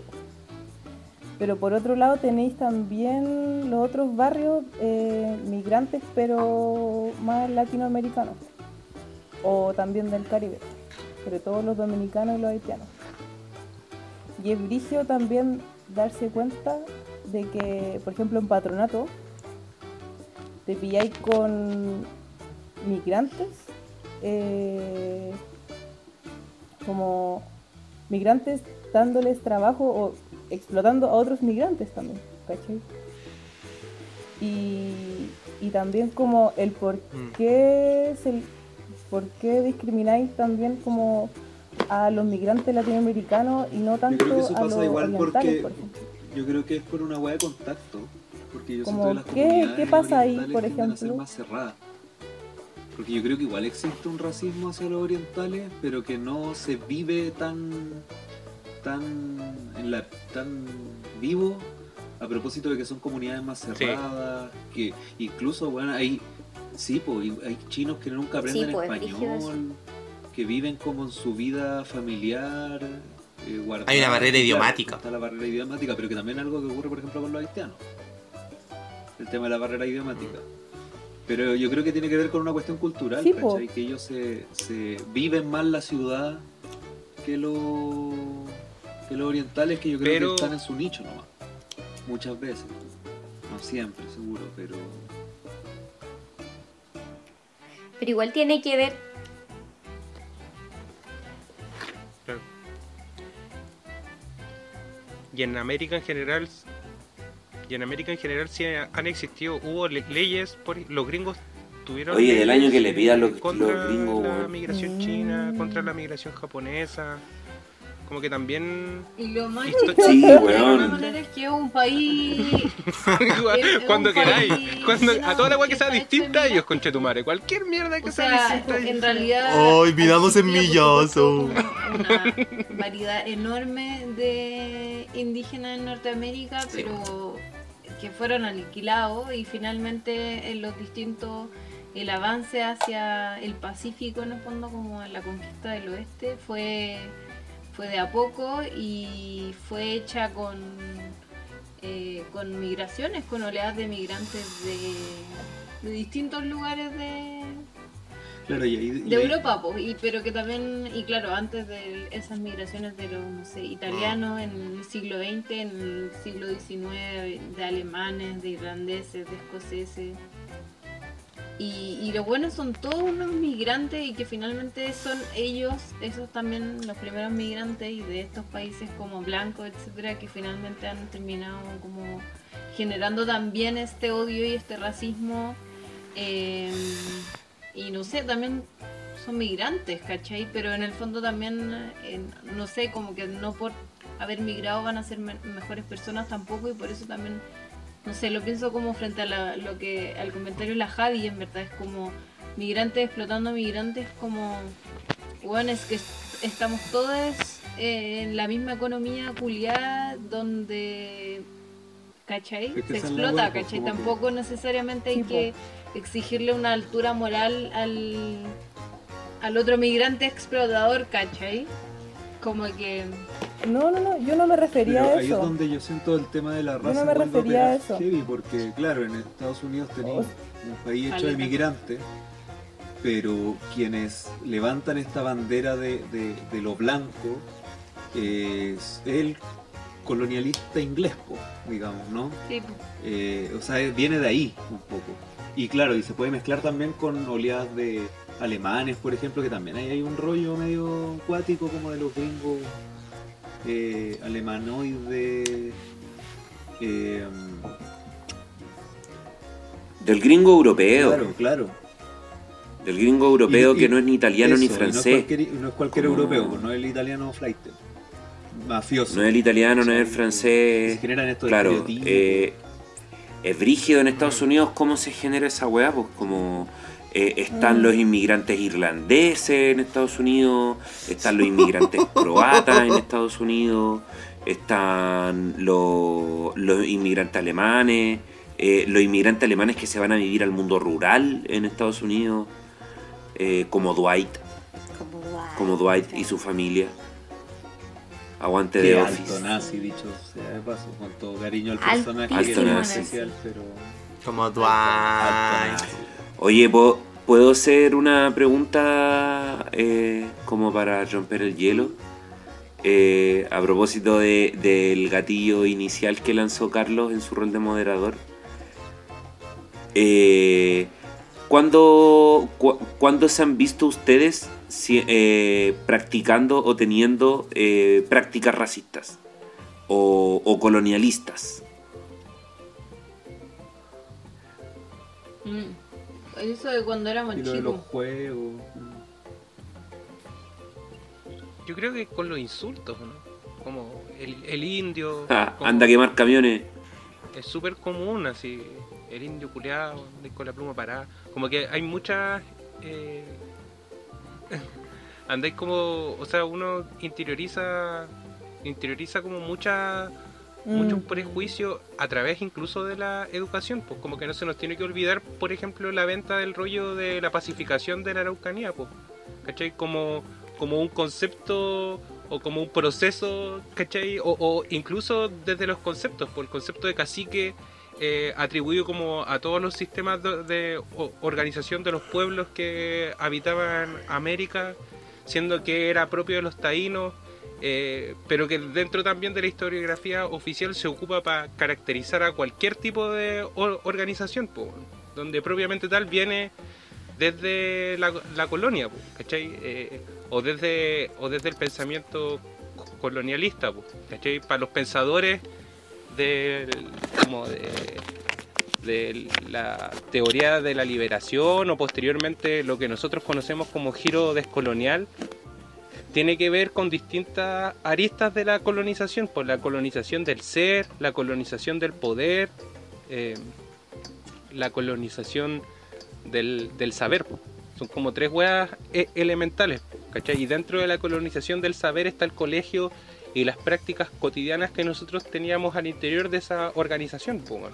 y que al final también son expresiones del otro tipo de colonialidad que se expresa por fuera, ¿cachai? Como esta colonialidad de, el poder, que al final es cosa de ver cuáles son las características históricas de los presidentes de este país y, de Latinoamérica, exceptuando ciertas eh, excepciones a la regla, pero incluso la arquitectura, así como influencias arquitectónicas en Valparaíso eh, o influencias arquitectónicas principales acá, ¿cachai? Eh, tiene que ver también con una admiración por parte de la élite, por parte de la aristocracia, a lo que es eh, e incluso el arte europeo. Hay, y, digo las eh, excepciones latinoamericanas por el proceso que levanta el Evo Morales en Bolivia, que ahí ya hay, ya hay un giro, hay un giro de pensamiento por parte de la administración del Estado y hay un giro también en cómo se empiezan a distribuir las rentas de la economía y por tanto también cambia Las eh, mansiones el de la burguesía y se ve, la- ¿cachai? las mansiones de la burguesía aymara. No sé si lo, han, visto la- las El video de imágenes GP. que parecen como Hambre.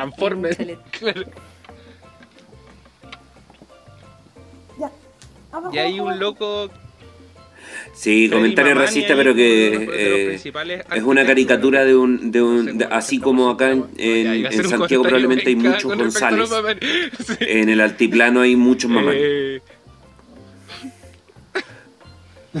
Ah, claro, Ahí claro. está. Hay mucho. Ahí está la respuesta, ¿no? ¿A cuándo somos racistas? Claro, claro, sí, vos. Sí. ahí estamos.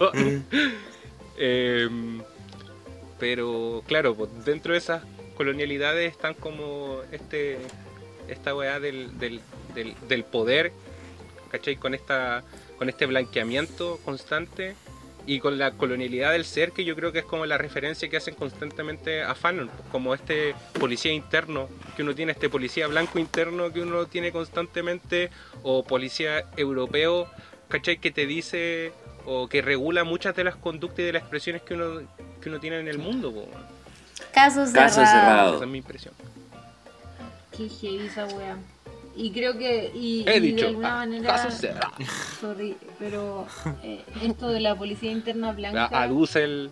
Oye, qué se fuerte. da en América y se da en, en- en muchos otros lugares del mundo donde también existía esta relación como de las colonias y to- todo hay una relación ahí como súper compleja frente a esta como a Occidente, ¿no? Al final es como eso, son como los valores occidentales y, y estaba pensando eh, eh, una cuestión como que a mí me parece fundamental en, en cómo hoy día estábamos hablando de la educación y el racismo, en particular en Chile, por ejemplo.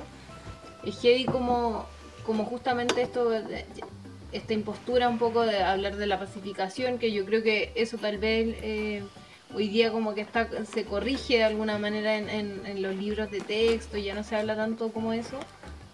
Pero es muy interesante ver cómo, por ejemplo, el tema mapuche en general se ve como en, en, en términos como de- del inicio, los orígenes como de- del país, pero luego como que desaparecen, es como que después de la colonia no existen, ¿caché? Como que los mapuches desaparecen de la historia de nuestro país y luego reaparecen en el siglo XIX y es como es como eh, en el fondo como la omisión de, de la permanencia y no construir eh, ese vínculo como que es actual también pues si al final eh, los mapuches están vivos y en el fondo están todo el tiempo resignificando sus prácticas no están tampoco como en el siglo pasado no están son son actuales son presentes un problema como presente en la sociedad y, como en, la educación chilena y, es heavy como, como se omite o se deja como en el pasado y se y, para quienes no están como vinculados eh, es súper fácil todavía eh, seguir en el fondo como eh, dejándolo un poco de lado y no hacerse cargo de ese problema que, que yo creo que nuestro país justamente existe y se, y se arranca un poco con, con, con nuestra, de pronto a través del lenguaje coloquial, con alguna eh, como chiste y el humor y, y- y de alguna manera todos nos- eh, sentimos un poco parte de eso. Y mm, eso. Eh, Sí, yo creo que ahí igual también nos viene la pregunta clave, yo creo, de, de ¿qué hacemos nosotros con nuestro nuestra condición de... Eh, no me gusta esta palabra, pero voy a decirla para efectos de claridad, nuestro, nuestra condición de mestizo. Porque no es solo que lo- el mapuche o la mapuche sigue existiendo, sino que también existe en nosotros. Y esta negación histórica eh, genera que nosotros pensemos que somos otra cosa, que en parte también somos otra cosa, porque esa es una cuestión que yo creo que tenemos que pensar, pues no somos tampoco, eh, bueno, eh, quienes estamos conversando acá no somos, ninguno de nosotros es como, tiene esa raigambre mapuche por un lazo familiar directo, por una experiencia como vital, eh, 100% mapuche, digamos. Porque, claro, y también de repente hay una, ref- una reafirmación de, de- de los mapuches o de otras comunidades indígenas que pasa por, por reivindicar como, como su lugar también. Eh, yo les quería como preguntar eso, co- como qué hacemos con nuestro con nuestra condición de mestizo. Porque es una posición compleja también. po.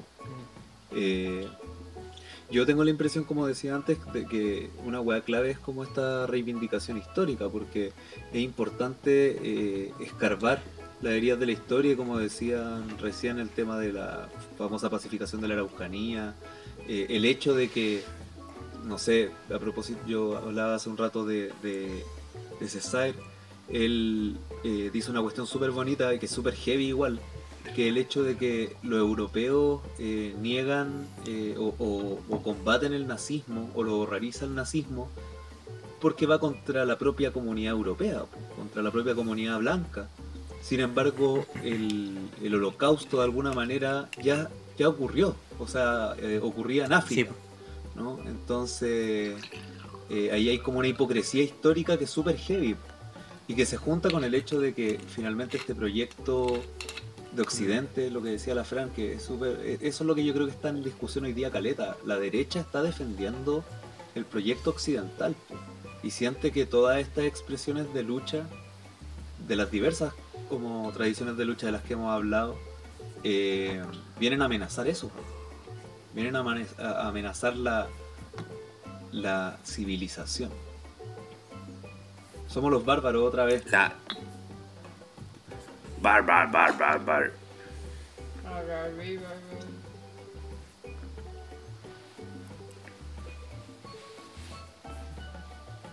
Pero ¿y cuál de- debería ser un conflicto? Acá en O sea, Chile. más que un conflicto, yo me pregunto que cómo, cómo lo afrontamos, dado que, claro, o sea, yo como decía, siento que una, una ¿Por qué pata pasa por, por pensar la historia de los pueblos que han habitado este lugar.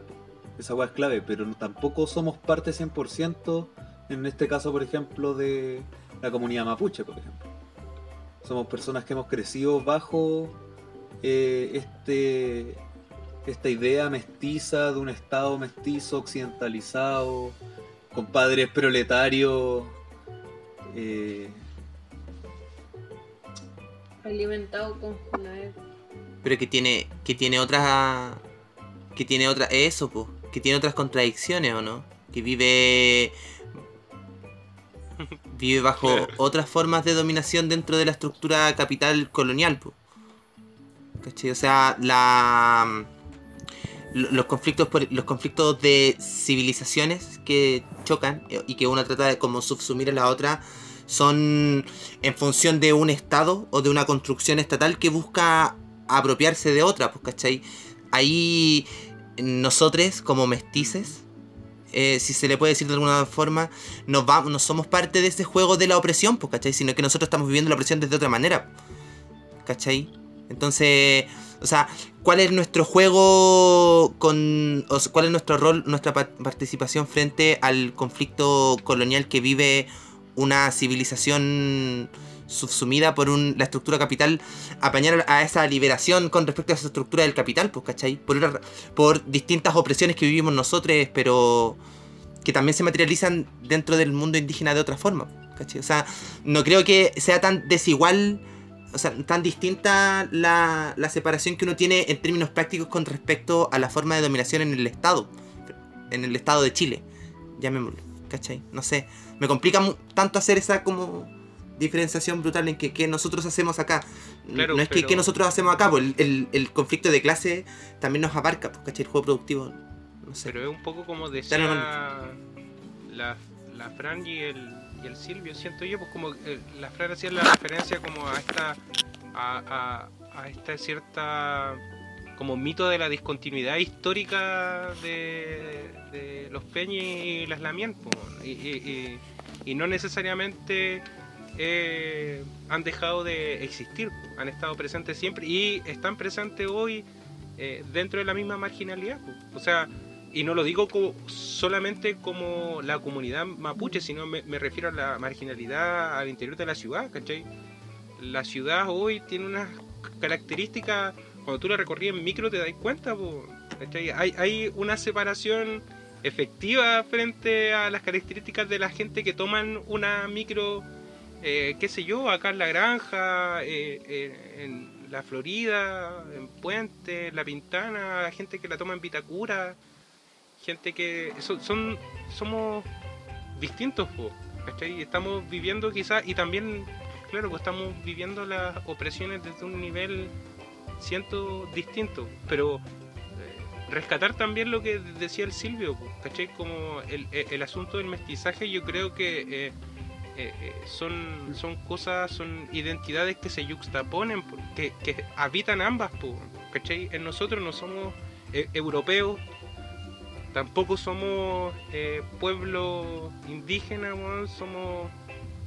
Están ocurriendo las dos cosas, po. somos la hierba que se, que, que- que se planta en el jardín y somos también la educación que hemos, que hemos recibido hasta este instante, po. la lengua con la que nos expresamos con mayor facilidad, Sí, ¿cachai? Está decías presente de- de también el europeo Silvia cuando... Rivera que ya la cuando hablamos. en este programa tiene un concepto súper bonito que, que yo creo que es súper útil en términos epistemológicos para pensar esta cuestión del mestizaje que es lo cheje. Y lo cheje es un color que se da eh, en una juxtaposición de puntos blancos y negros. Es un gris que se logra no mezclando los colores sino con una, una mezcla que se produce por medio de estos puntos negros y blancos.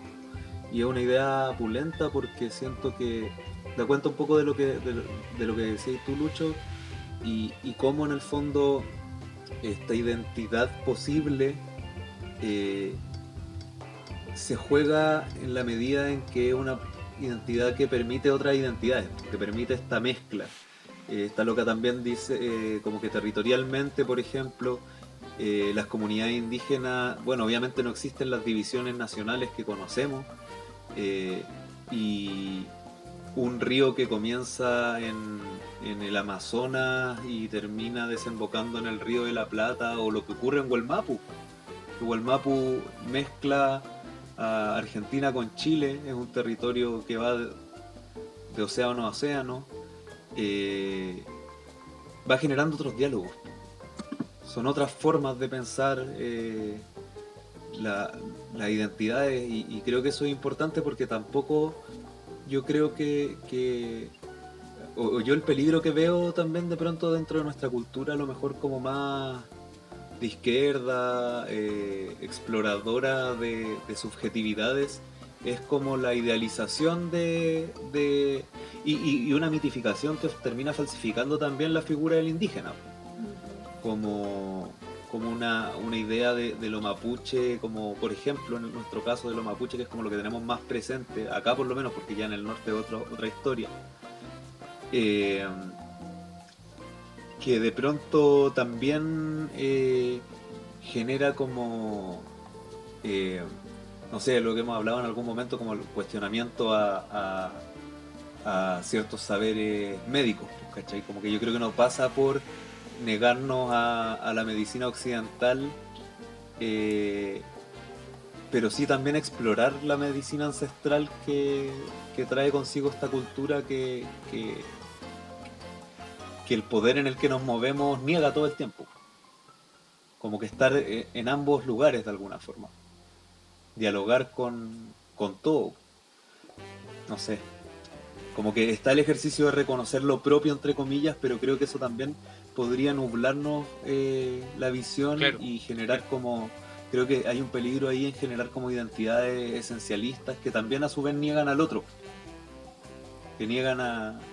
Como que el, el suje- este sujeto blanco también hay maneras de pensar el mundo en el que también lo incluís. po. Como que podéis incluir hasta tu enemigo Claro, para discutir con él, pero siempre en el marco de las posibilidades de estar discutiendo, de que haya un, que haya un debate y que no haya una puesta de la bota encima, una bala encima, una lanza encima. Claro. Eh, eso.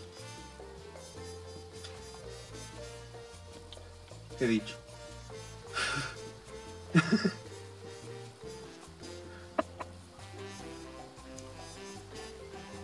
Bueno, Vamos a una canción. eh, Este, gente, ¿les parece vez. vamos a una cancioncita para Estoy digerir lo despierto. que estamos conversando? Ay, Javi también. ¿Qué Sí, el pasando? Fernando y no la Javi. Y no la Solo Javi, el la Fernando. Javi está Y no la Javi. demasiado despierta. Sí. Oh, buena, ¿Alguien pensó en pero algo? ya no escuchemos ¿Ya la lo original. Ah. Escuchemos la original. Si no, yo puedo pedir Llego Volando de Patito Mans. Que suene. Ya está sonando. Oye, cabres, eh, yo creo que por acá estamos muriendo, así que igual tratemos de, de cerrar. Sí, estamos cansadísimos. Ha sido un duro día. Sí, es un día. Ya. Cerrar pronto. Ya. Javi, ¿estás bien? Javi, Hagámosle al toque. ¿Estás ahí? Ya, pues. Ya, alguien pensó en Inculiables. Oye, cabre, vamos a tener que grabar en otro horario el podcast, yo creo, ¿no? Más temprano. Porque no podemos estar así. Sí, grabando. Sí, pues. De todas maneras. Empezamos muy tarde. tarde, ese es el problema. yo creo que tenemos que ver la forma de en volar seguir grabando el viernes, pero puta, dos horitas más temprano, a las 8. Sí. suave. Con todo el ánimo.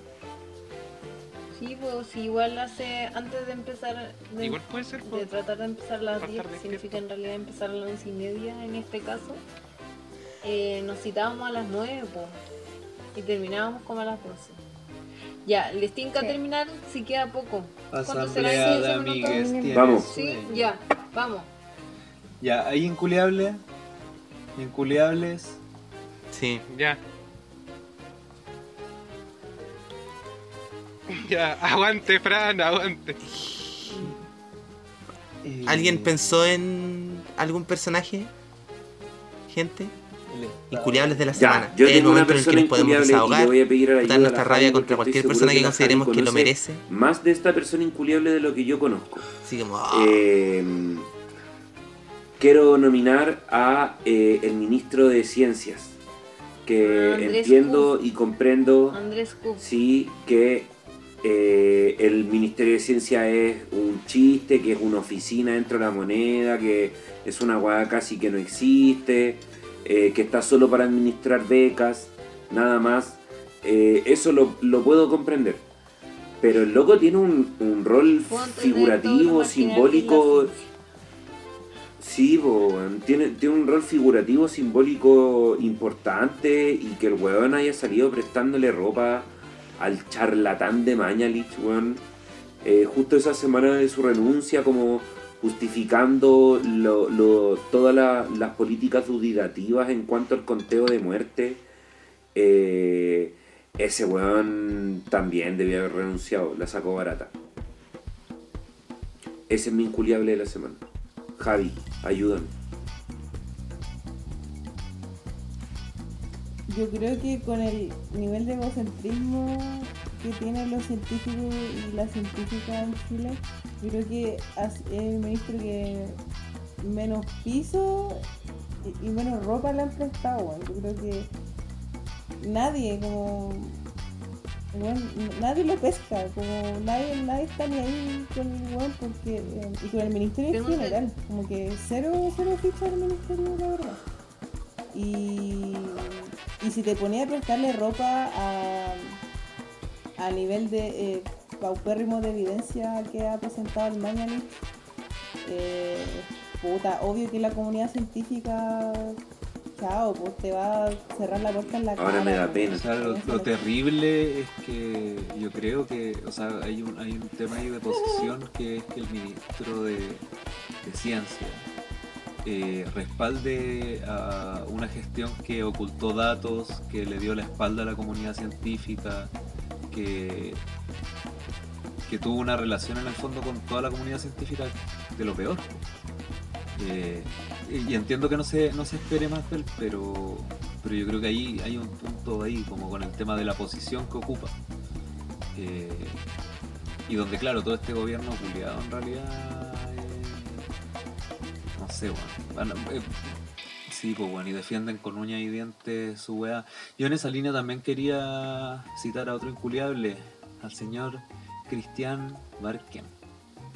Señor Cristian Barken, Uh. eh, que claro, si bien eh, es una persona querida por mucha gente por los espacios culturales que abrió en televisión, eh, es un weón que hace mucho rato viene con este discurso como de, de los extremos, de la izquierda, como de, cómo en el fondo toda esta gente que protesta lincha a las personas que opinan diferente y la weá. Y hace poco sacó una columna eh, saludando y defendiendo al doctor Mañalich desde su posición de persona de oposición. ¿Cachai? Ese fue el rollo que tiró. Para mí lo grave del gesto que hace este weón eh, y del gesto que también hace mucho, no sé, demócrata cristiano, etcétera, es que generan una ficción terrible eh, y errada respecto de, bueno, y que está, está sustentada en el sistema político que tenemos, pero una, una ficción respecto de la, de la sociedad chilena, eh, que es que nuestra política se juega en el fondo como que la democracia es una discusión entre la UDI y la concertación. La democracia se reduce a eso y no puede ser otra cosa. Entonces, en el fondo, cuando este weón defiende como los ideales republicanos y plantea en el fondo que todos estos salvajes nuevamente, estos bárbaros que están quemando el metro, eh, que no queremos nada y no queremos avanzar y somos extremistas y queremos una revolución, eh, excluye una serie de, de sujetos eh, dejando ese, esa cancha, limitando la cancha a eso, a una discusión entre conservadores fascistas y capitalistas liberales. Y eso no puede ser la democracia en Chile. Además, Christian Barken, eres un pésimo poeta, quiero decir. No eres un intelectual. No Ah. importa que seas sobrino de Lin. No importa que seas sobrino de. Yo, que soy del gremio de los poetas. Oye, espérate. No, y- y guarda- eh, guarda- aprovechando el, el- guarda el el- impulso, quiero a propósito de poetas. Guarda con el webinar que hizo con Javier weón. es Como la contraparte al poeta Felipe Casen, profesor mío en idea, quien hace harto rato está sacando eh, cartas al director muy interesante, haciendo como un trabajo performático pulento ahí. Hace poco le mandó una carta abierta a Mario Rosa con respecto a la denuncia que hicieron los pacos contra las tesis, donde lo invitaba cordialmente a discutir con una mesa de expertos del ámbito de la cultura y la arte para que entendiera que una performance implicaba utilizar cierto lenguaje que a lo mejor no le iba a gustar a la fuerza pública. Entonces, esta, este tipo de, de expresiones yo creo que son bien interesantes. Le mandó una pizza a Piñera también un día después de, de- como el 19 de octubre a su casa. Así que saludo al poeta Felipe Casen, la contracara de, de Cristian Barque en esta pasada. Casi, Chanana. casi, casi. Encuesta Casen, dice Fernanda. ¿Alguien más quiere nominar algún día? Aprovechando el duelo inculiable, inculiable em, Enrique París. No sé por qué lo va a hacer y Oye, renuncia. asamblea, hashtag asamblea de renuncia para aprovechar el eh, vuelo. predijo, al predijo- toque. Porque sí, hagámoslo al toque. que su pues, ¿para qué? apellido es Sí, París. Le ahora vamos a Asamblea de Amigues está prediciendo eh, o predigiendo o predicando eh, o pregonando la salida de París de la ONU. Lo decretamos París Pregonando. y Francia, París y. Francia se van a salir de la ONU. Oye, oye, oye, ¿y ¿qué les pareció esta denuncia Decrétalo, decrétalo, amigo. activista? Amigo, decrétalo. Amigo, ¿Se decrétalo. enteraron de eso? Sí, está. ¿Le está creen? heavy. Yo le creo. ¿Qué Es nos pareció? La, la ¿no? entrevista, no sé si tuvieron la oportunidad de verla entera. O sea, es como Igual un programa creo. de Radio Villa Francia. Bueno, Sí. es, eh, Sí, es bacán. Si alguien no lo ha visto, yo creo que está bueno porque mm, se hace una reflexión mm, de, de lo que implica un abuso, pues se hace una reflexión en torno al abuso sexual que es también atravesado por el abuso de poder, que Sí, está atravesado es por factores socioeconómicos importantes y como los cuicos abusan y han abusado siempre del poder. eh, así que no, aguante, aguante le compa que hizo ahí la contó su experiencia y José Carlos. Y está, está bacán, está bacán y, y puta, l- probablemente esta weá la van a esconder debajo de la alfombra estos hueones de mierda inculiables, pero pero aguante, aguante José Como lo Carlos. hicieron con el caso Espinia y con tantas cosas. Sí, de hecho, hoy día, o sea, esta cosas. semana hemos estado sondeando a ver si es que nuestras familias saben algo de esto, de José Carlos, de la denuncia de París. Y la verdad es que se maneja más como en redes sociales. Así que Sí, la que se produzca, que se reproduzca. Claro, en la tele no aparece. No, jamás. Sí.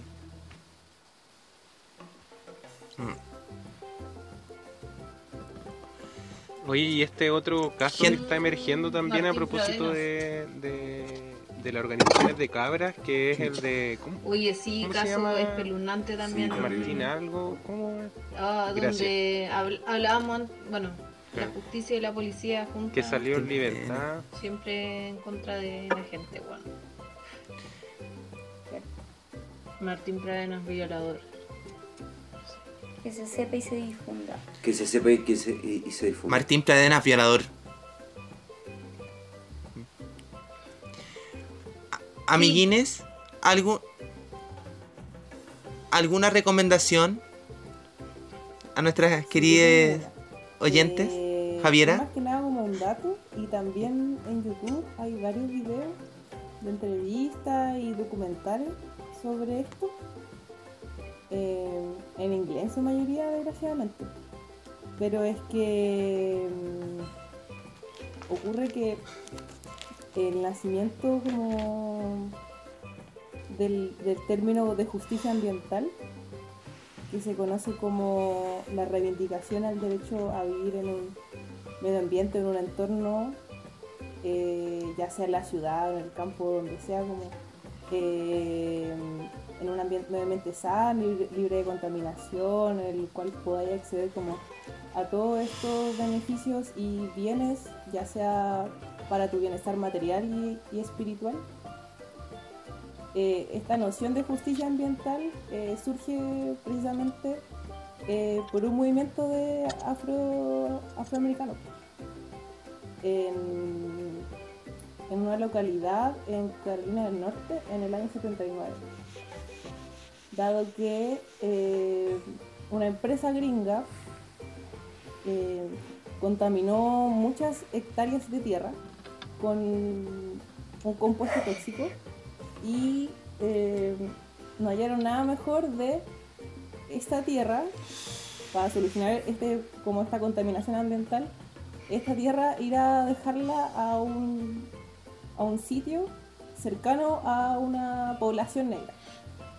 Entonces, obviamente lo, eh, las personas, los afro que habitaban en ese lugar, protestaron caleta muchos años.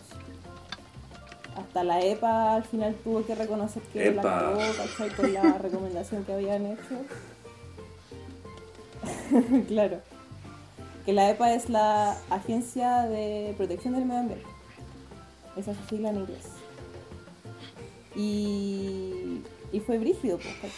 Eh, y los locos precisamente eh, demandaban de que porque ellos eran negros eh, y negros pobres, finalmente esta tierra contaminada y la apertura de un vertedero iba a ser cerca de sus casas. ¿Cachai? Y para que lo busquen, eh, se llama eh, el lugar Warren County.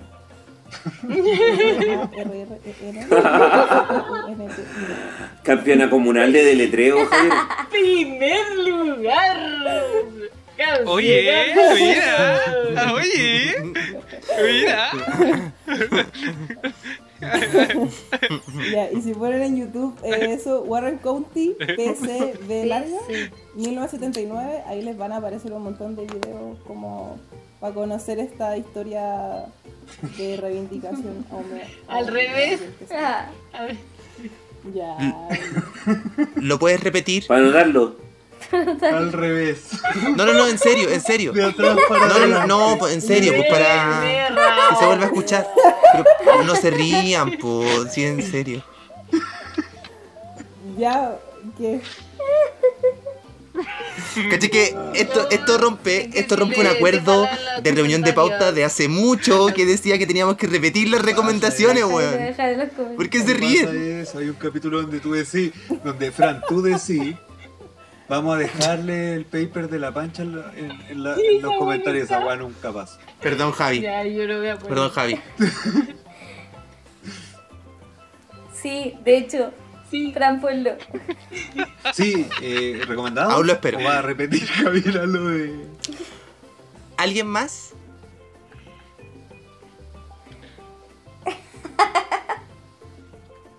Ya. Perfecto. Sí, No, y si Javier lo va a dejar disponible para que lo podamos- El deletreo de la Javi. eh, para que lo podamos Nos puede escribir consultar. al Instagram, Warren. arroba asamblea de amigues. Y la misma Javi le va a atender el Instagram y le va a contestar. Te atrapa. Oye, pero. Le va a mandar Sí un audio con el deletreo. ¿De ¿Cómo se llamaba? entendió? Warren. Warren Quality. No, si se entendió, Javi, Carlos, se entendió, pero Carlos, la idea era repetirlo. Carlos, Que volvieses Siempre, a. siempre que están estructurados, amigo. Siempre están estructurados. No en broma, no, no es en Están broma. denostando el rol de Carlos acordado por esta asamblea de moderador Y Carlos. Fernando, tú hace cinco, Carlos. minutos- hace cinco minutos Fernando estaba ahí durmiendo. Estamos ¿Te denostando. sientes mal con eso, Carlos? Sí, weón. Me parece una falta de respeto súper grande, weón. Uy, yo tengo una recomendación. Dale, po. Eh, Ya, dale, weón. No, eh, el podcast en general de Felipe Abello con Hágale. Danilo, creo se llama. Ojo, no, la luna. Lo recomendamos la semana pasada. Ya, bueno, pero sí. Lo recomendamos la semana pasada, pero no quería. En ese podcast, lo que yo quería La recomendar. la última. Claro, en el podcast La Última Luna hay una sección especial que hasta ahora tiene dos capítulos, pero ahora también hay como una mutación, algo así como medio de YouTube, se transformó en recomendaciones de YouTube también, eh, que se llama Ojo con el Arte. Y es muy entretenido, creo yo, como de... eh, que liga en el fondo la historia del arte de una manera muy chistosa y, y con Felipe Abello en el fondo relatando y contándote alguna historia y mostrándote cuadros muy bacanes y todo resulta ser muy entretenido, así que así como que uno lo pasa bien, aprende cosas, está bueno. Ojo con el arte Felipe Abello. Bueno. Yo quería recomendar por extensión el canal, eh, lo que, lo que ha estado subiendo últimamente Felipe Abello a YouTube, en su canal oficial. Porque, o sea, bueno, ha estado reviviendo algunos eh, documentos de antaño, como eh, esto del famoso por un día, que son grandes videos. Eh, está subiendo un documental sobre su obra musical, que parte con un primer capítulo sobre Dina Gómez. Eh, Bueno. y bien chistosa. Eh, yo quería recomendar también una, una Toro loco. Toro Loco. Está bueno Toro Loco. Eh, quería recomendar una parejita de discos que salió esta semana que son hermosos para quienes lo conozcan y si no lo conocen, si les gusta la música de Spinetta, por ejemplo, o ese tipo de cosas. Hay un músico uruguayo que se llama Gustavo Pena, El Príncipe, eh, de quien sacaron su hija, se ha preocupado, ella ha sido quien ha difundido su música porque él fue bien underground en vida, literalmente underground, realmente underground. Murió bajo condiciones complejas de salud, eh, sin moneda. Eh, y esta loca se ha preocupado de difundir harto su música. Hicieron un documental hace poco que se llama Espíritu Inquieto, que es precioso y que ha estado intermitentemente lo han estado mostrando por Vimeo. Como que lo van mostrando fines de semana, así como lo van liberando por momentos.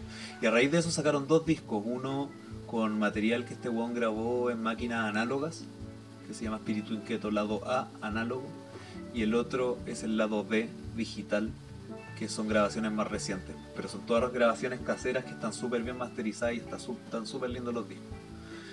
Y bueno, y por otro lado, se había mencionado en el capítulo, quiero eh, recomendarles también que visiten popularica.com, un sitio web en el que estamos trabajando eh, con el objetivo de socializar saberes, de compartir discusiones, debates, pensamientos eh, y, y de disputar finalmente eh, la cultura desde lo popular, que es algo que también estamos intentando hacer yo creo con este podcast, que es de alguna manera mi motivación de vida. No. y nada, pues eso. Eh, ahí estamos trabajando opulento, poniéndole harto, harto corazón y cabeza. Así que pónganle.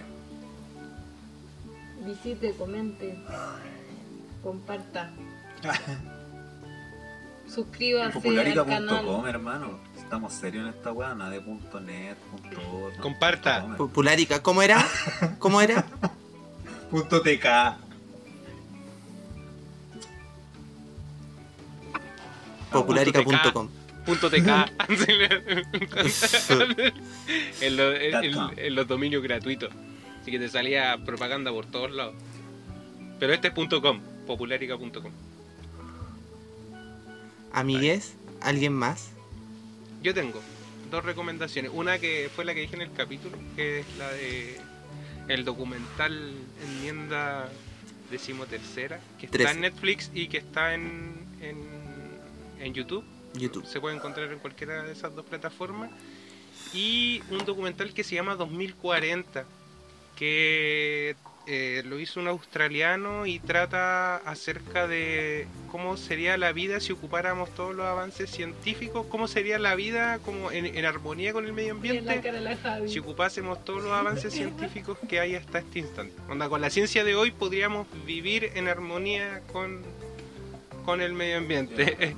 Me gustan Eh, esos bolones. está en extremio, está... eh, sí, está todo bueno. Está todo bueno, lo vi anoche, dije al puro peo, así me salió como recomendado en extremio, ahí para la gente que le gusta ver películas en torrent, eh, sí? por torrent, pero en streaming, el gran brillo de eso, gratis, No, está para los celulares, está para sus computadores, ¿no? Lo- Tú de, En el descargas computador. Extremio y puedes verlo, puedes verlo ya sea en tu celular, ya sea promotor de extremio. en tu computador. También. Oye, Eh, ahora sí. y te, sí. te pagan. ¿Cuánto te pagan? No, es que si Lucho, ¿te pagan más, más o si te pagan menos que. Así que si ustedes se quedan. Lucho, ¿te pagan más o te pagan menos que Rico con? Pensamientos piramidales. Una sección que se llame Pensamientos Piramidales. Yo soy mi propio jefe. Cabro.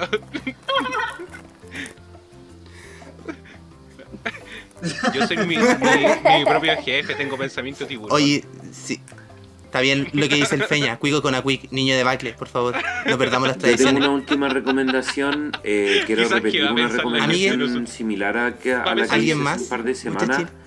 Eh, dormir. Dormir hace súper bien. Descansar. eh, sobre todo pensando como en lo. En, en lo difícil que al parecer todo indica que van a ser las siguientes semanas, pues cuando pensábamos que ya habíamos como visitado el peor momento, eh, la realidad no- nos señala que no. Así que no solo descansar, sino que darse cariñito con las personas que tienen cerca, como apañarse, escucharse. Eh, es importante eh, y, eh, aprovechar como los medios remotos que tenemos para comunicarnos con las personas que, que queremos mucho, con nuestros amigos, con nuestras amigas.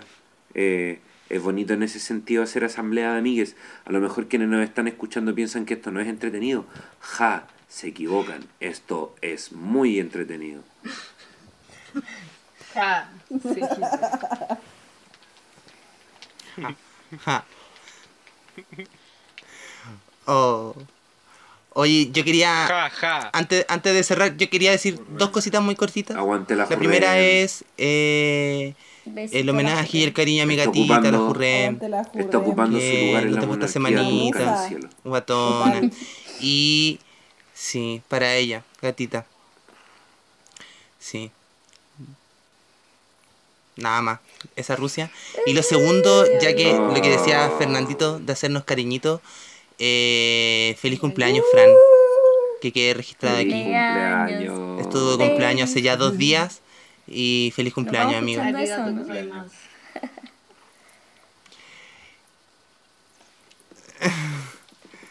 Sí. Mira, en, sí, en algún momento pe- en algún momento yo tenía la, la- la idea de que aquí sonara el cumpleaños feliz cantado por todos, pero no están las condiciones, amiga. Va a sonar ahora digitalmente, violeta. Oye, va a sonar digitalmente seguido de otra cosa. Sí. Les dejamos. Cuídense. Un abrazo. Esto fue Asamblea de Amigues. Seguimos carreteando. chao. Chao. Bendiciones. Chao, chao, gente. Que los cumplas feliz, que los cumplas feliz. Esmina cumple, cumple feliz. Cumpleaños feliz, cumpleaños feliz. Esmina cumple, cumple feliz. Esmina cumple, cumple feliz. Esmina cumple, cumple. Esmina cumple, cumple. Esmina cumple, cumple feliz. thank you.